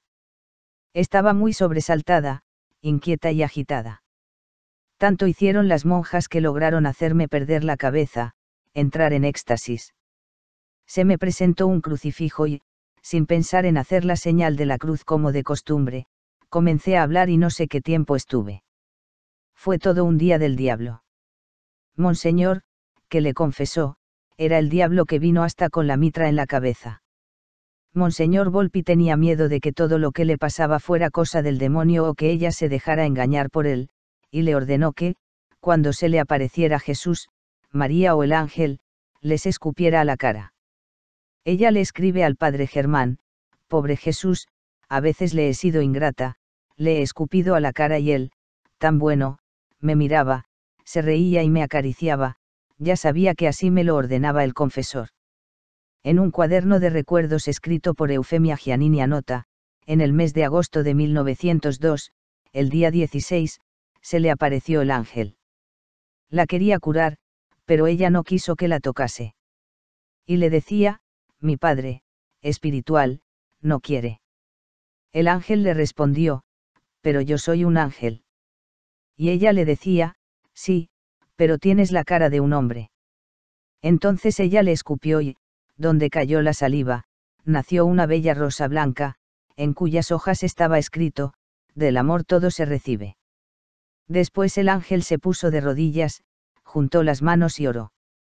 Recitó todas las oraciones que el sacerdote dice en la misa desde el santo hasta la elevación, tal como ella, Gema, me lo contó después del éxtasis.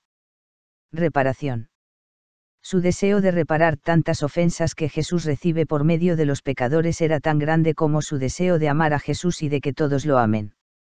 Afirma, daría gota a gota toda mi sangre de muy buena gana solo por contentar a Jesús y por impedir que tantos pobres pecadores lo ofendieran. Dios mío, ¿qué es lo que digo?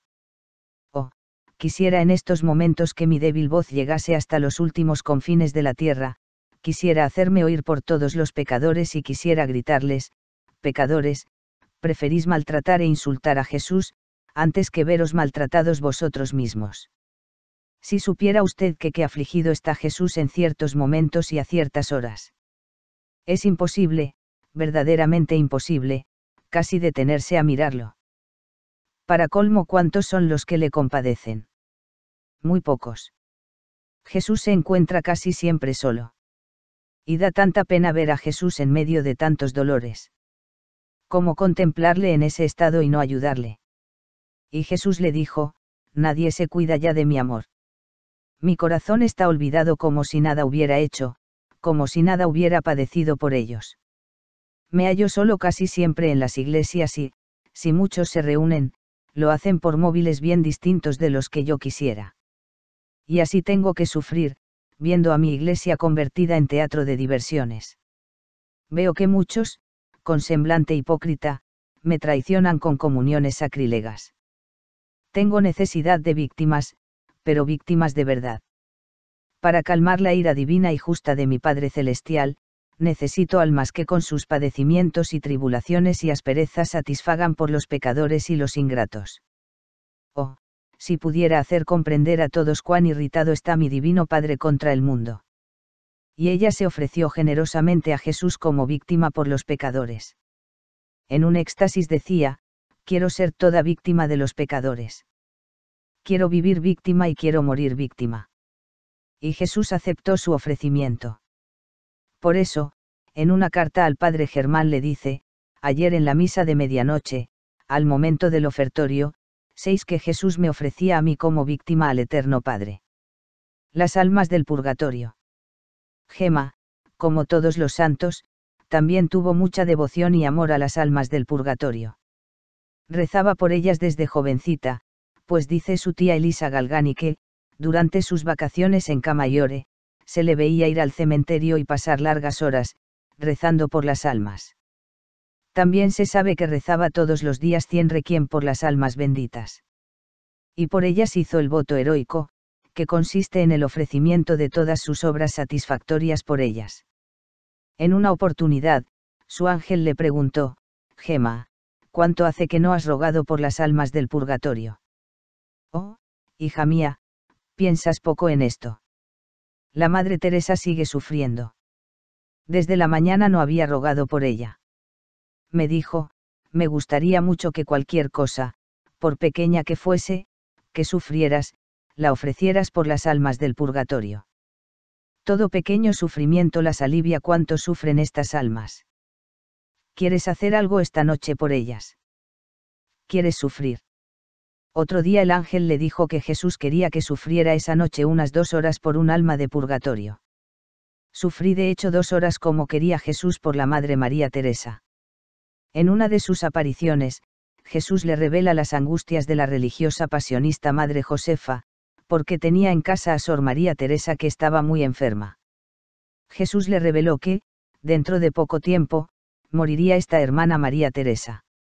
Y dice, un viernes me pareció que Jesús me decía, Gema, la Madre Teresa está en el purgatorio, ruega por ella, pues sufre mucho. Cuando lo oí no quería creer que fuera ella. El ángel de mi guarda me dijo que hasta la más mínima cosa que padeciese lo ofreciese todo por las almas del purgatorio, en especial por ella. Así lo hice. Un jueves me hizo Jesús sufrir dos horas más por ella, diciéndome que había aliviado sus penas. Yo pensé que el día, de la Asunción de María, Jesús se la llevaría consigo. Serían las nueve de la mañana y me pareció que me daban sobre el hombro, un golpecito, y seis cerca de mí una persona vestida de blanco. ¿Qué miedo sentí? Me preguntó, ¿me conoces? Yo soy la Madre Teresa. Vengo a darte gracias por el bien que me has hecho y por el interés que te has tomado para que cuanto antes pudiera entrar en el paraíso. Sigue haciéndolo así. Unos cuantos días más y seré feliz eternamente no me dijo más y desapareció. Desde esa hora, redoblé con el máximo empeño mis pobres oraciones. Ayer por la mañana, después de la Sagrada Comunión, Jesús me dijo que hoy, a medianoche volaría al cielo. Me había prometido Jesús que me daría una señal. Era ya la medianoche y nada. A la media me pareció que la Virgen venía a avisarme, diciéndome que la hora se acercaba. Después de unos instantes, la seis venir acompañada de su ángel custodio. Estaba vestida de pasionista. Me dijo que su purgatorio había terminado y se iba al cielo. Sonreía y no puede figurarse lo jubilosa que iba. Fueron a recogerla Jesús y su ángel de la guarda. Al tomarla, Jesús dijo, Ven, oh alma, que me has sido tan querida. Y se la llevó. Esposa de Jesús. Gema llegó a ser esposa de Jesús como los grandes santos. Llegó a lo que en mística se llama matrimonio espiritual. Pero fue una esposa del crucificado en todo el sentido de la palabra. Fue una esposa de sangre. Gema en carta a Monseñor Volpi del 12 de septiembre de 1899 le manifiesta que Jesús le ha anunciado que llegará a ser su esposa de sangre, cuando sea tu esposo de sangre, yo te amaré, pero crucificada muestra tu amor para conmigo como yo lo he mostrado contigo. ¿Y sabes cómo? Sufriendo penas y cruces sin cuento. Has de sentirte con todo muy honrada, si te trato así y si te llevo por caminos ásperos y dolorosos. Permito que te atormente el demonio, que te disguste el mundo, que te aflijan las personas más queridas para ti y que, con un martirio cotidiano y oculto, tu alma sea purificada y probada. Tú, hija mía, durante este tiempo piensa solamente en practicar grandes virtudes. Este el momento apropiado. Corre por el camino de la voluntad divina, humíllate y ten la seguridad de que, si te mantengo en la cruz, es porque te amo. Jesús imprimió en ella las llagas en manos, pies y costado. También le hizo sentir las llagas de la flagelación. Ella misma le escribe al padre Germán, esta semana ha añadido otro regalo muy precioso para mí. Me hizo sentir algunos golpes de su flagelación por todo el cuerpo. Fue cosa muy dolorosa pero qué sé yo al lado de los terribles golpes que descargaron sobre Jesús. Doña Cecilia le escribía al padre Germán, Gema sufrió, como de costumbre y tal vez más, la acostumbrada flagelación si hubiese visto las piernas, las rodillas, el pecho y todo su cuerpo. En suma, era una pura llaga, toda cubierta de sangre. Así ha permanecido hasta el viernes a las tres la noche del 19 de julio de 1900 se quedó en éxtasis. Ella dice, me encontré con Jesús que sufría horribles penas. ¿Cómo había de ver sufrir a Jesús sin ayudarle? Se apoderó de mí un gran deseo de padecer por lo que supliqué a Jesús me concediese esa gracia. En el instante, fueron satisfechos mis deseos. Jesús se acercó y, quitando de su cabeza la corona de espinas con sus manos santísimas, la colocó sobre la mía y la oprimió contra las sienes. Momentos de dolor fueron aquellos, pero felices. Así estuve una hora sufriendo con Jesús. También Jesús le concedió la llaga sobre del hombro izquierdo, causada por el peso de la cruz camino del Calvario. Esta llaga la obligaba a caminar torcida de aquel lado. Como las demás llagas, duraba desde la tarde del jueves hasta la tarde del viernes, todas las semanas. Igualmente le hizo sufrir el sudor de sangre que Jesús padeció en Getsemaní. Ella declara, ayer Jesús me hizo sufrir mucho. Todo el día estuve sudando sangre. No estaba en casa sino con la señora Cecilia. No sé si se dio cuenta de algo. El padre Pablo dice de un éxtasis al que él asistió, vi con mis propios ojos que sudaba sangre. De la cara y de la cabeza salía sangre, también de las orejas, de la boca, de la nariz, de las manos y de las uñas de la mano. Además sentía un fuego misterioso en su corazón que le hizo hasta levantarle las costillas de esa parte, porque el corazón parecía no caber en su sitio. Ella le explica al padre Germán, hace ocho días que de la parte del corazón siento un fuego misterioso que no sé entender. Los primeros días no hacía caso, porque me daba poco o nada fastidio, pero este es el tercer día que el fuego va creciendo de tal manera que no puedo soportarlo. Necesitaría hielo para extinguirlo, me da mucho fastidio. Me impide dormir, comer, etc. Es un fuego misterioso que se hila hasta el exterior y tengo la piel un poco quemada, es fuego que no me atormenta, me deleita, pero me consume. Y el padre Germán aclara, con tal fuerza latía aquel corazón que, intentando algunas veces resistirle fuertemente con ambas manos, las rechazaba con violencia. Yo mismo sé agitarse la silla en que estaba sentada y la cama en que yacía durante las fuertes conmociones, mientras ella permanecía quieta, sin sombra de fastidio, angustia ni temblor. Preguntándole yo, en cierta ocasión, qué le parecía aquel fenómeno, me contestó con su habitual sencillez, no lo ve. Jesús es muy grande y mi corazón pequeño. Jesús no cabe en mi corazón tan pequeño y lo sacude y lo sacude para hacerse lugar. Mal se remediará la falta de espacio, si Jesús no lo remedia. Que se dilate cuanto quiera el corazón con tal que esté como Jesús. Y tanto se dilató aquel corazón que un día levantó tres costillas del lado correspondiente.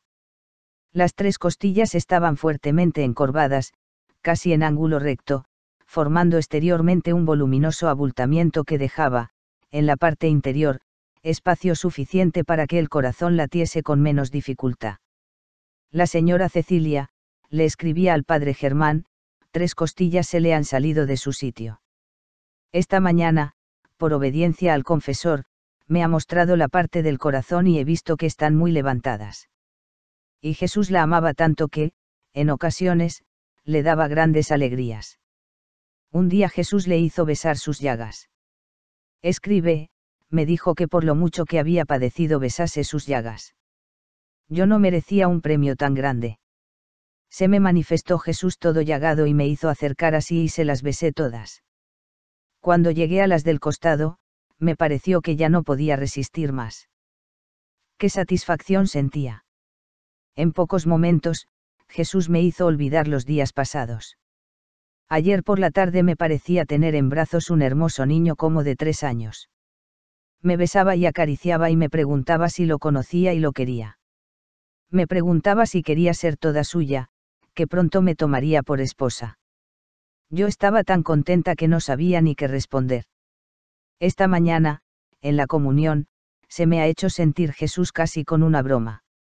Me parecía tenerlo al lado y que me decía, mira, Gema, yo tengo en mi corazón una hijita que amo mucho y de la que soy, a mi vez, amado.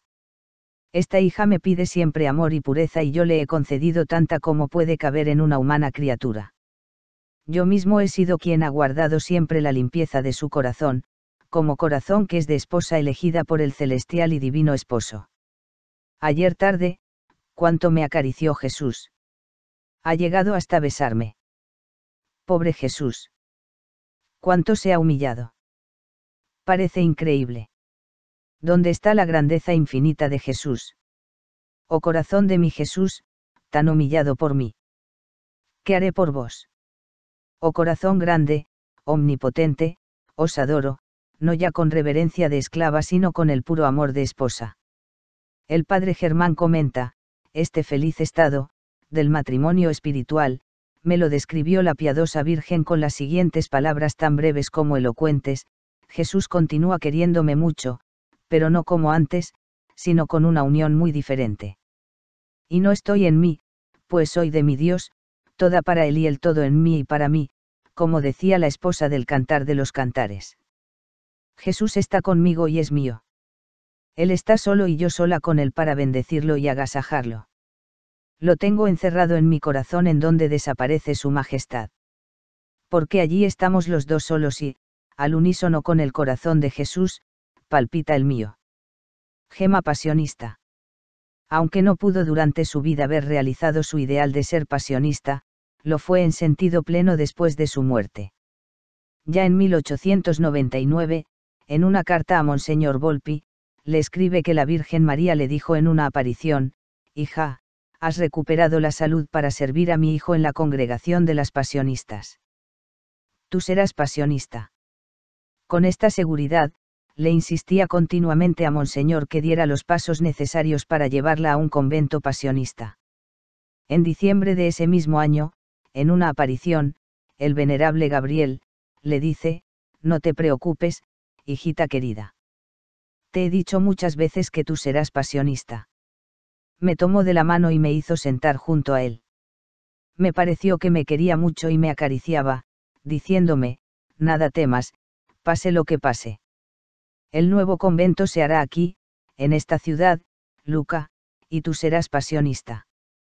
Cuando en enero de 1900 le escribe por primera vez al padre Germán, también le insiste sobre este punto para que ponga de su parte y pueda llegar a ser pasionista como era la voluntad de Dios. Lamentablemente, tanto Monseñor Volpi como el padre Germán tomaron las cosas con demasiada calma.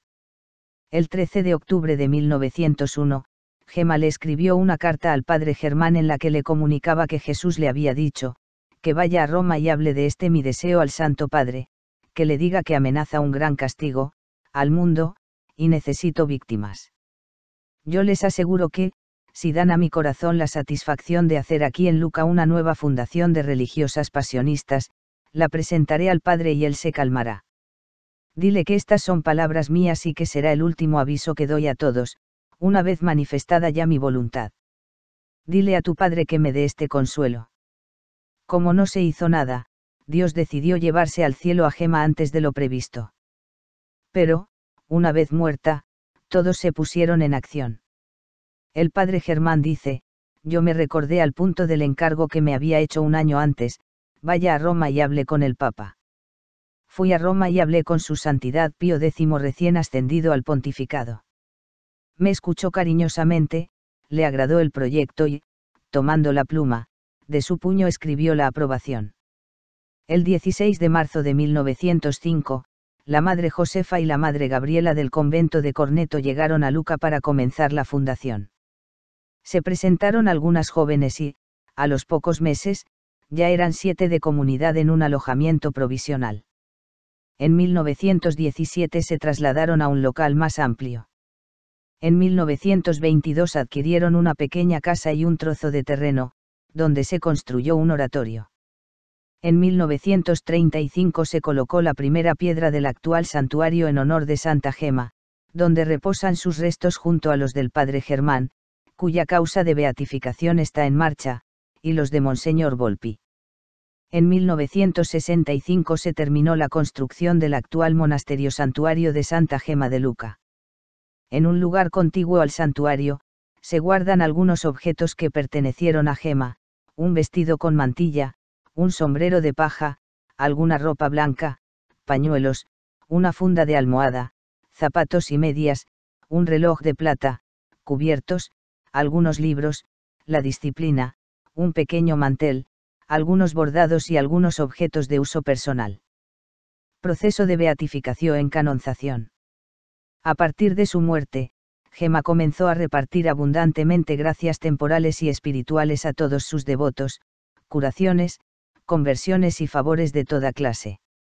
El 3 de octubre de 1907 se abrió en Luca el proceso informativo. El 20 de enero de 1922 se abrió en Pisa el proceso apostólico. Los milagros aprobados para la beatificación fueron dos. El primero sucedió a María Menicuzzi, que sufría agudos dolores en la rodilla derecha. Creyendo que fuesen dolores reumáticos procuraba buscar alivio en unturas, emplastos y baños de las más acreditadas termas de Italia, pero todo en vano.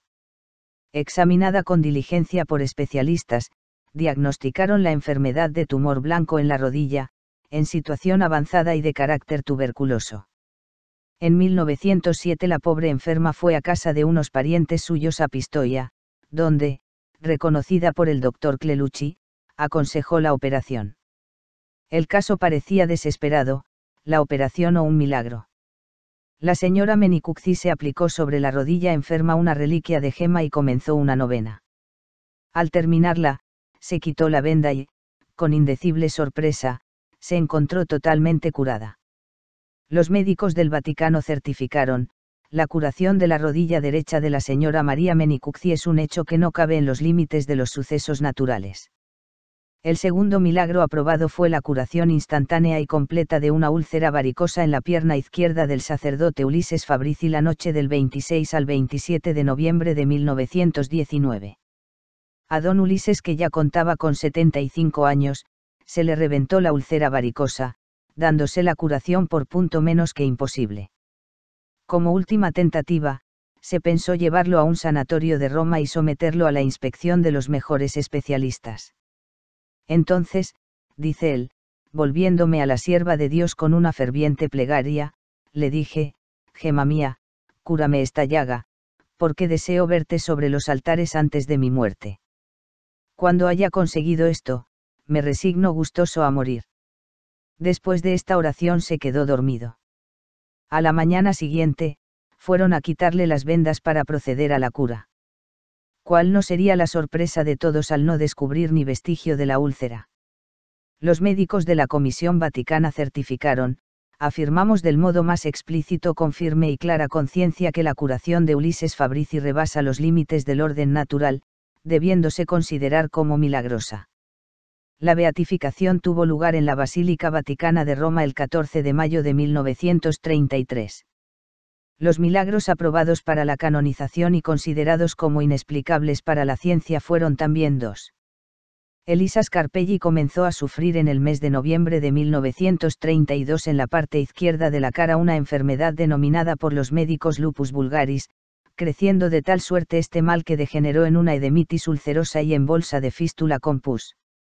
Resultando vanos los cuidados de la ciencia, se recurrió únicamente a la intercesión de la Beata Gema.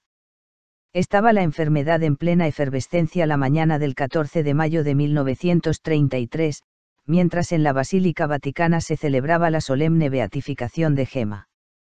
Elisa se sintió instantáneamente curada, recubiertas las úlceras de la piel y cerrada completamente la fístula, sin quedar señal alguna de la enfermedad. El otro favorecido fue Natal Scarpelli que, desde 1913 y más gravemente desde 1927, sufría de varices, especialmente en la pierna izquierda. El 3 de abril de 1935 a consecuencia de una caída casual se le formó una herida que degeneró en úlcera. En la tarde del 3 de mayo esa úlcera pútrida ya, tenía una extensión de cerca de 9 centímetros cuadrados. La hija del enfermo y la esposa invocaron con fervor a la beata gema y aplicaron sobre la úlcera purulenta una pequeña reliquia de la beata, vendando la pierna. A la mañana siguiente, aparecía nueva piel sobre la úlcera, la venda estaba seca, el enfermo no sentía dolor y no quedaba vestigio de la enfermedad. El 2 de mayo de 1940 tuvo lugar su canonización en la Basílica Vaticana. El Papa dijo, para gloria de la Santa e Indivisible Trinidad, para exaltación de la fe católica, con la autoridad de nuestro Señor Jesucristo, de los apóstoles Pedro y Pablo decretamos, definimos e inscribimos en el catálogo de los santos a Gema Galgani. Jesús hacía mucho tiempo que le había profetizado que sería santa. Dice ella, una noche, de doce a dos no dormía como de ordinario, estaba despierta. Me pareció que el niño Jesús se ponía sobre mis rodillas. Apenas lo tuve, le dije, Jesús, ahora vas a concederme de veras las gracias que deseo, haz conocer mañana la verdad a Monseñor. A lo que Jesús dijo, hija mía, la verdad ya la conoce quien debe conocerla, en cuanto a Monseñor, no ha llegado todavía el tiempo en que debe conocerla, pero llegará un día en que la conozca. Asegúrale que soy yo, Jesús, el que te habla y que dentro de unos años tú serás por obra mía, santa, harás milagros y serás elevada al honor de los altares. San Maximiliano Colbe, que conoció la vida de Gema durante sus estudios en Roma, la dio a conocer en Polonia en 1919. Él mismo le tenía mucha devoción y la llamaba hermana mía.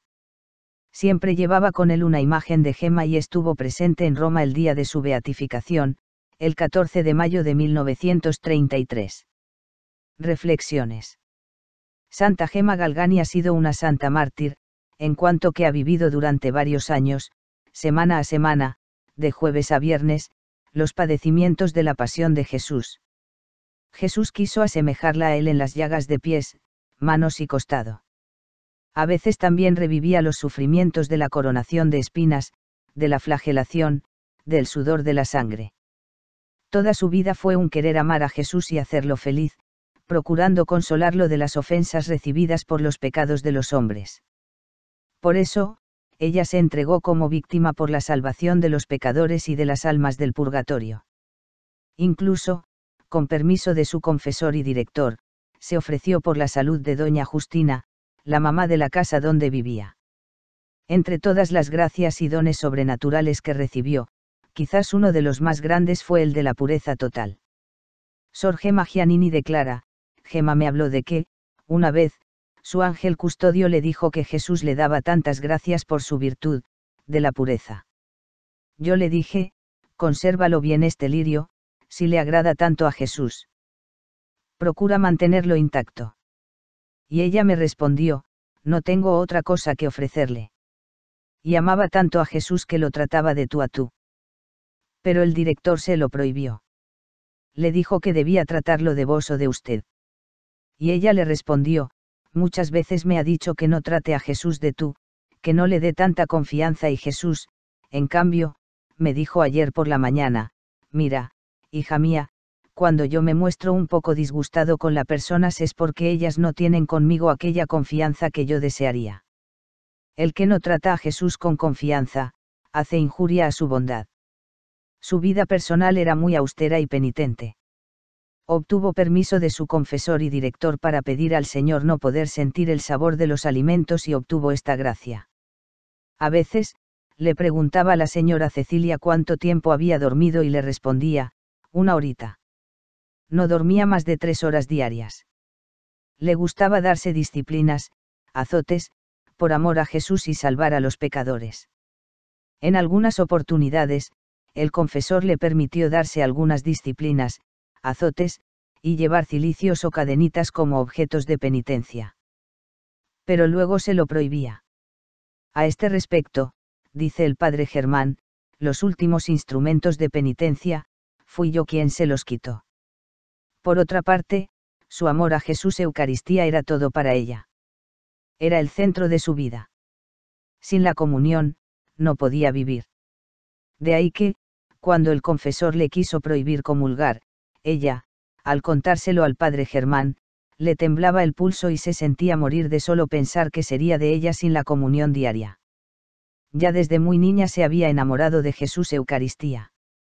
Su profesora Sor Julia Sestini afirma que en el colegio, mientras jugaba con sus compañeras, dirigía frecuentes miradas al sagrario. Y casi todos los días, después de comulgar, se quedaba en éxtasis. Su amor a María fue algo indispensable en su vida. Al morir su madre, se ofreció a la Virgen para que, desde ese momento, hiciera de madre para ella y esto le sirvió toda la vida. Por eso, le llamaba mamá. También en la vida de Santa Gema resplandece su amor al ángel custodio. El ángel era su amigo y confidente, su guía y maestro, que la corregía y aconsejaba, le daba pláticas y también la consolaba, la defendía y hasta la curaba de sus enfermedades. Algo singular fueron también sus dones extraordinarios de conocimiento sobrenatural de las cosas, de éxtasis, de los estigmas, de perfume sobrenatural y profecía. Realmente, ella vivió en sí misma los grandes misterios de la fe católica y ella, por experiencia personal, puede decirnos que todos son verdad. Ella vivió en carne propia la realidad del demonio o la presencia viva y real de Jesús en la Eucaristía o del amor de María o del ángel custodio. Ella fue un evangelio viviente y puede decirnos a cada uno que Dios es bueno y nos ama y quiere siempre nuestro bien, pero que debemos dejarnos llevar con confianza por el camino de la vida, sabiendo que Dios tiene providencia de nosotros y cuida hasta de nuestros más pequeños detalles. Y que lo que nos sucede, aunque algunas cosas Dios no las quiera, todo lo permite por nuestro bien, Rom 8, 28. Por otra parte, es importante observar la importancia que Gema daba a las imágenes religiosas, que tantos hermanos separados rechazan. Ella tenía reliquias del hermano Gabriel e imágenes de la Virgen y de Jesús. Amaba mucho al crucifijo que estaba en el comedor de la casa. Jesús, en una ocasión, le dio la gracia de poder levantarse del suelo en levitación para poder besarle las llagas. Esto, sin descontar otras cosas que la experiencia de la Iglesia ha demostrado ser importantes, como la señal de la cruz o el agua bendita en la lucha contra el demonio.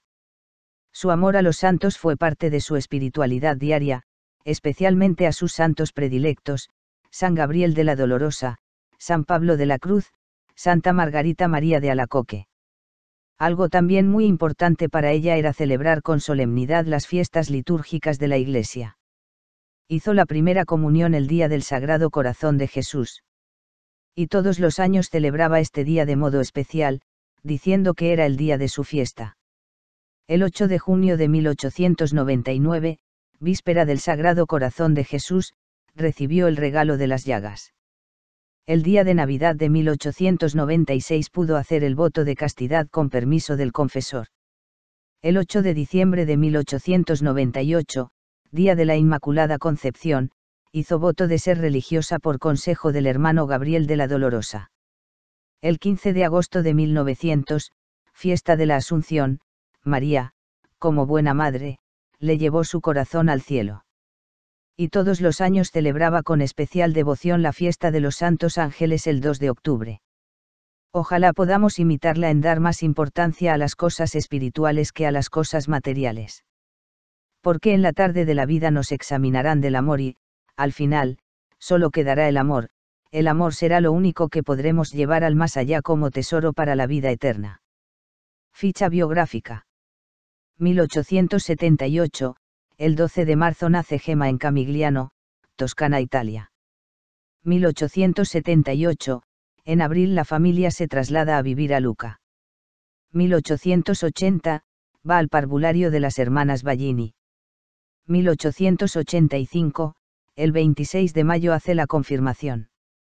1886, el 17 de septiembre muere su madre Aurelia Landi. 1887, el 17 de junio hace la primera comunión. 1889, 1893, frecuenta el colegio de las hermanas citinas. 1894, muere su hermano Gino y obtiene la medalla de oro en concurso catequístico. 1896, soporta una operación sin anestesia de caries ósea en uno de los pies. 1897, el 11 de septiembre fallece su padre Enrique Galgani.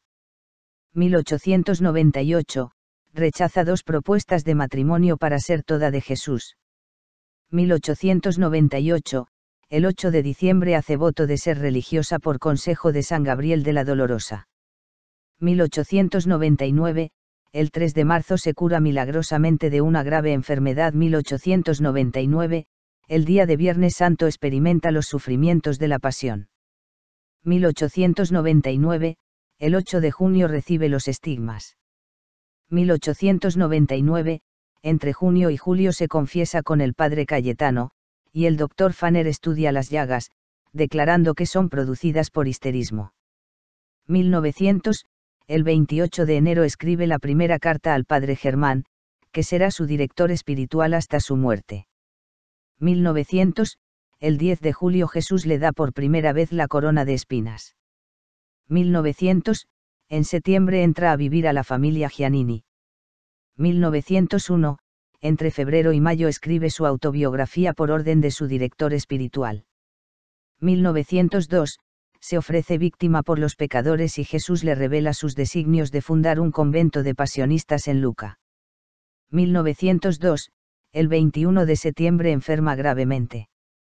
1903, en enero la familia Giannini la traslada a un apartamento en la calle de la Rosa. 1903, el 11 de abril muere a los 25 años. 1905, las monjas pasionistas se establecen en Luca. 1933, el 14 de mayo es beatificada en la Basílica Vaticana de Roma. 1940, el 2 de mayo es canonizada en la Basílica Vaticana por Pío XII. Conclusión. Después de haber leído la vida de Santa Gema Galgani, podemos exclamar llenos de alegría, el dedo de Dios está aquí.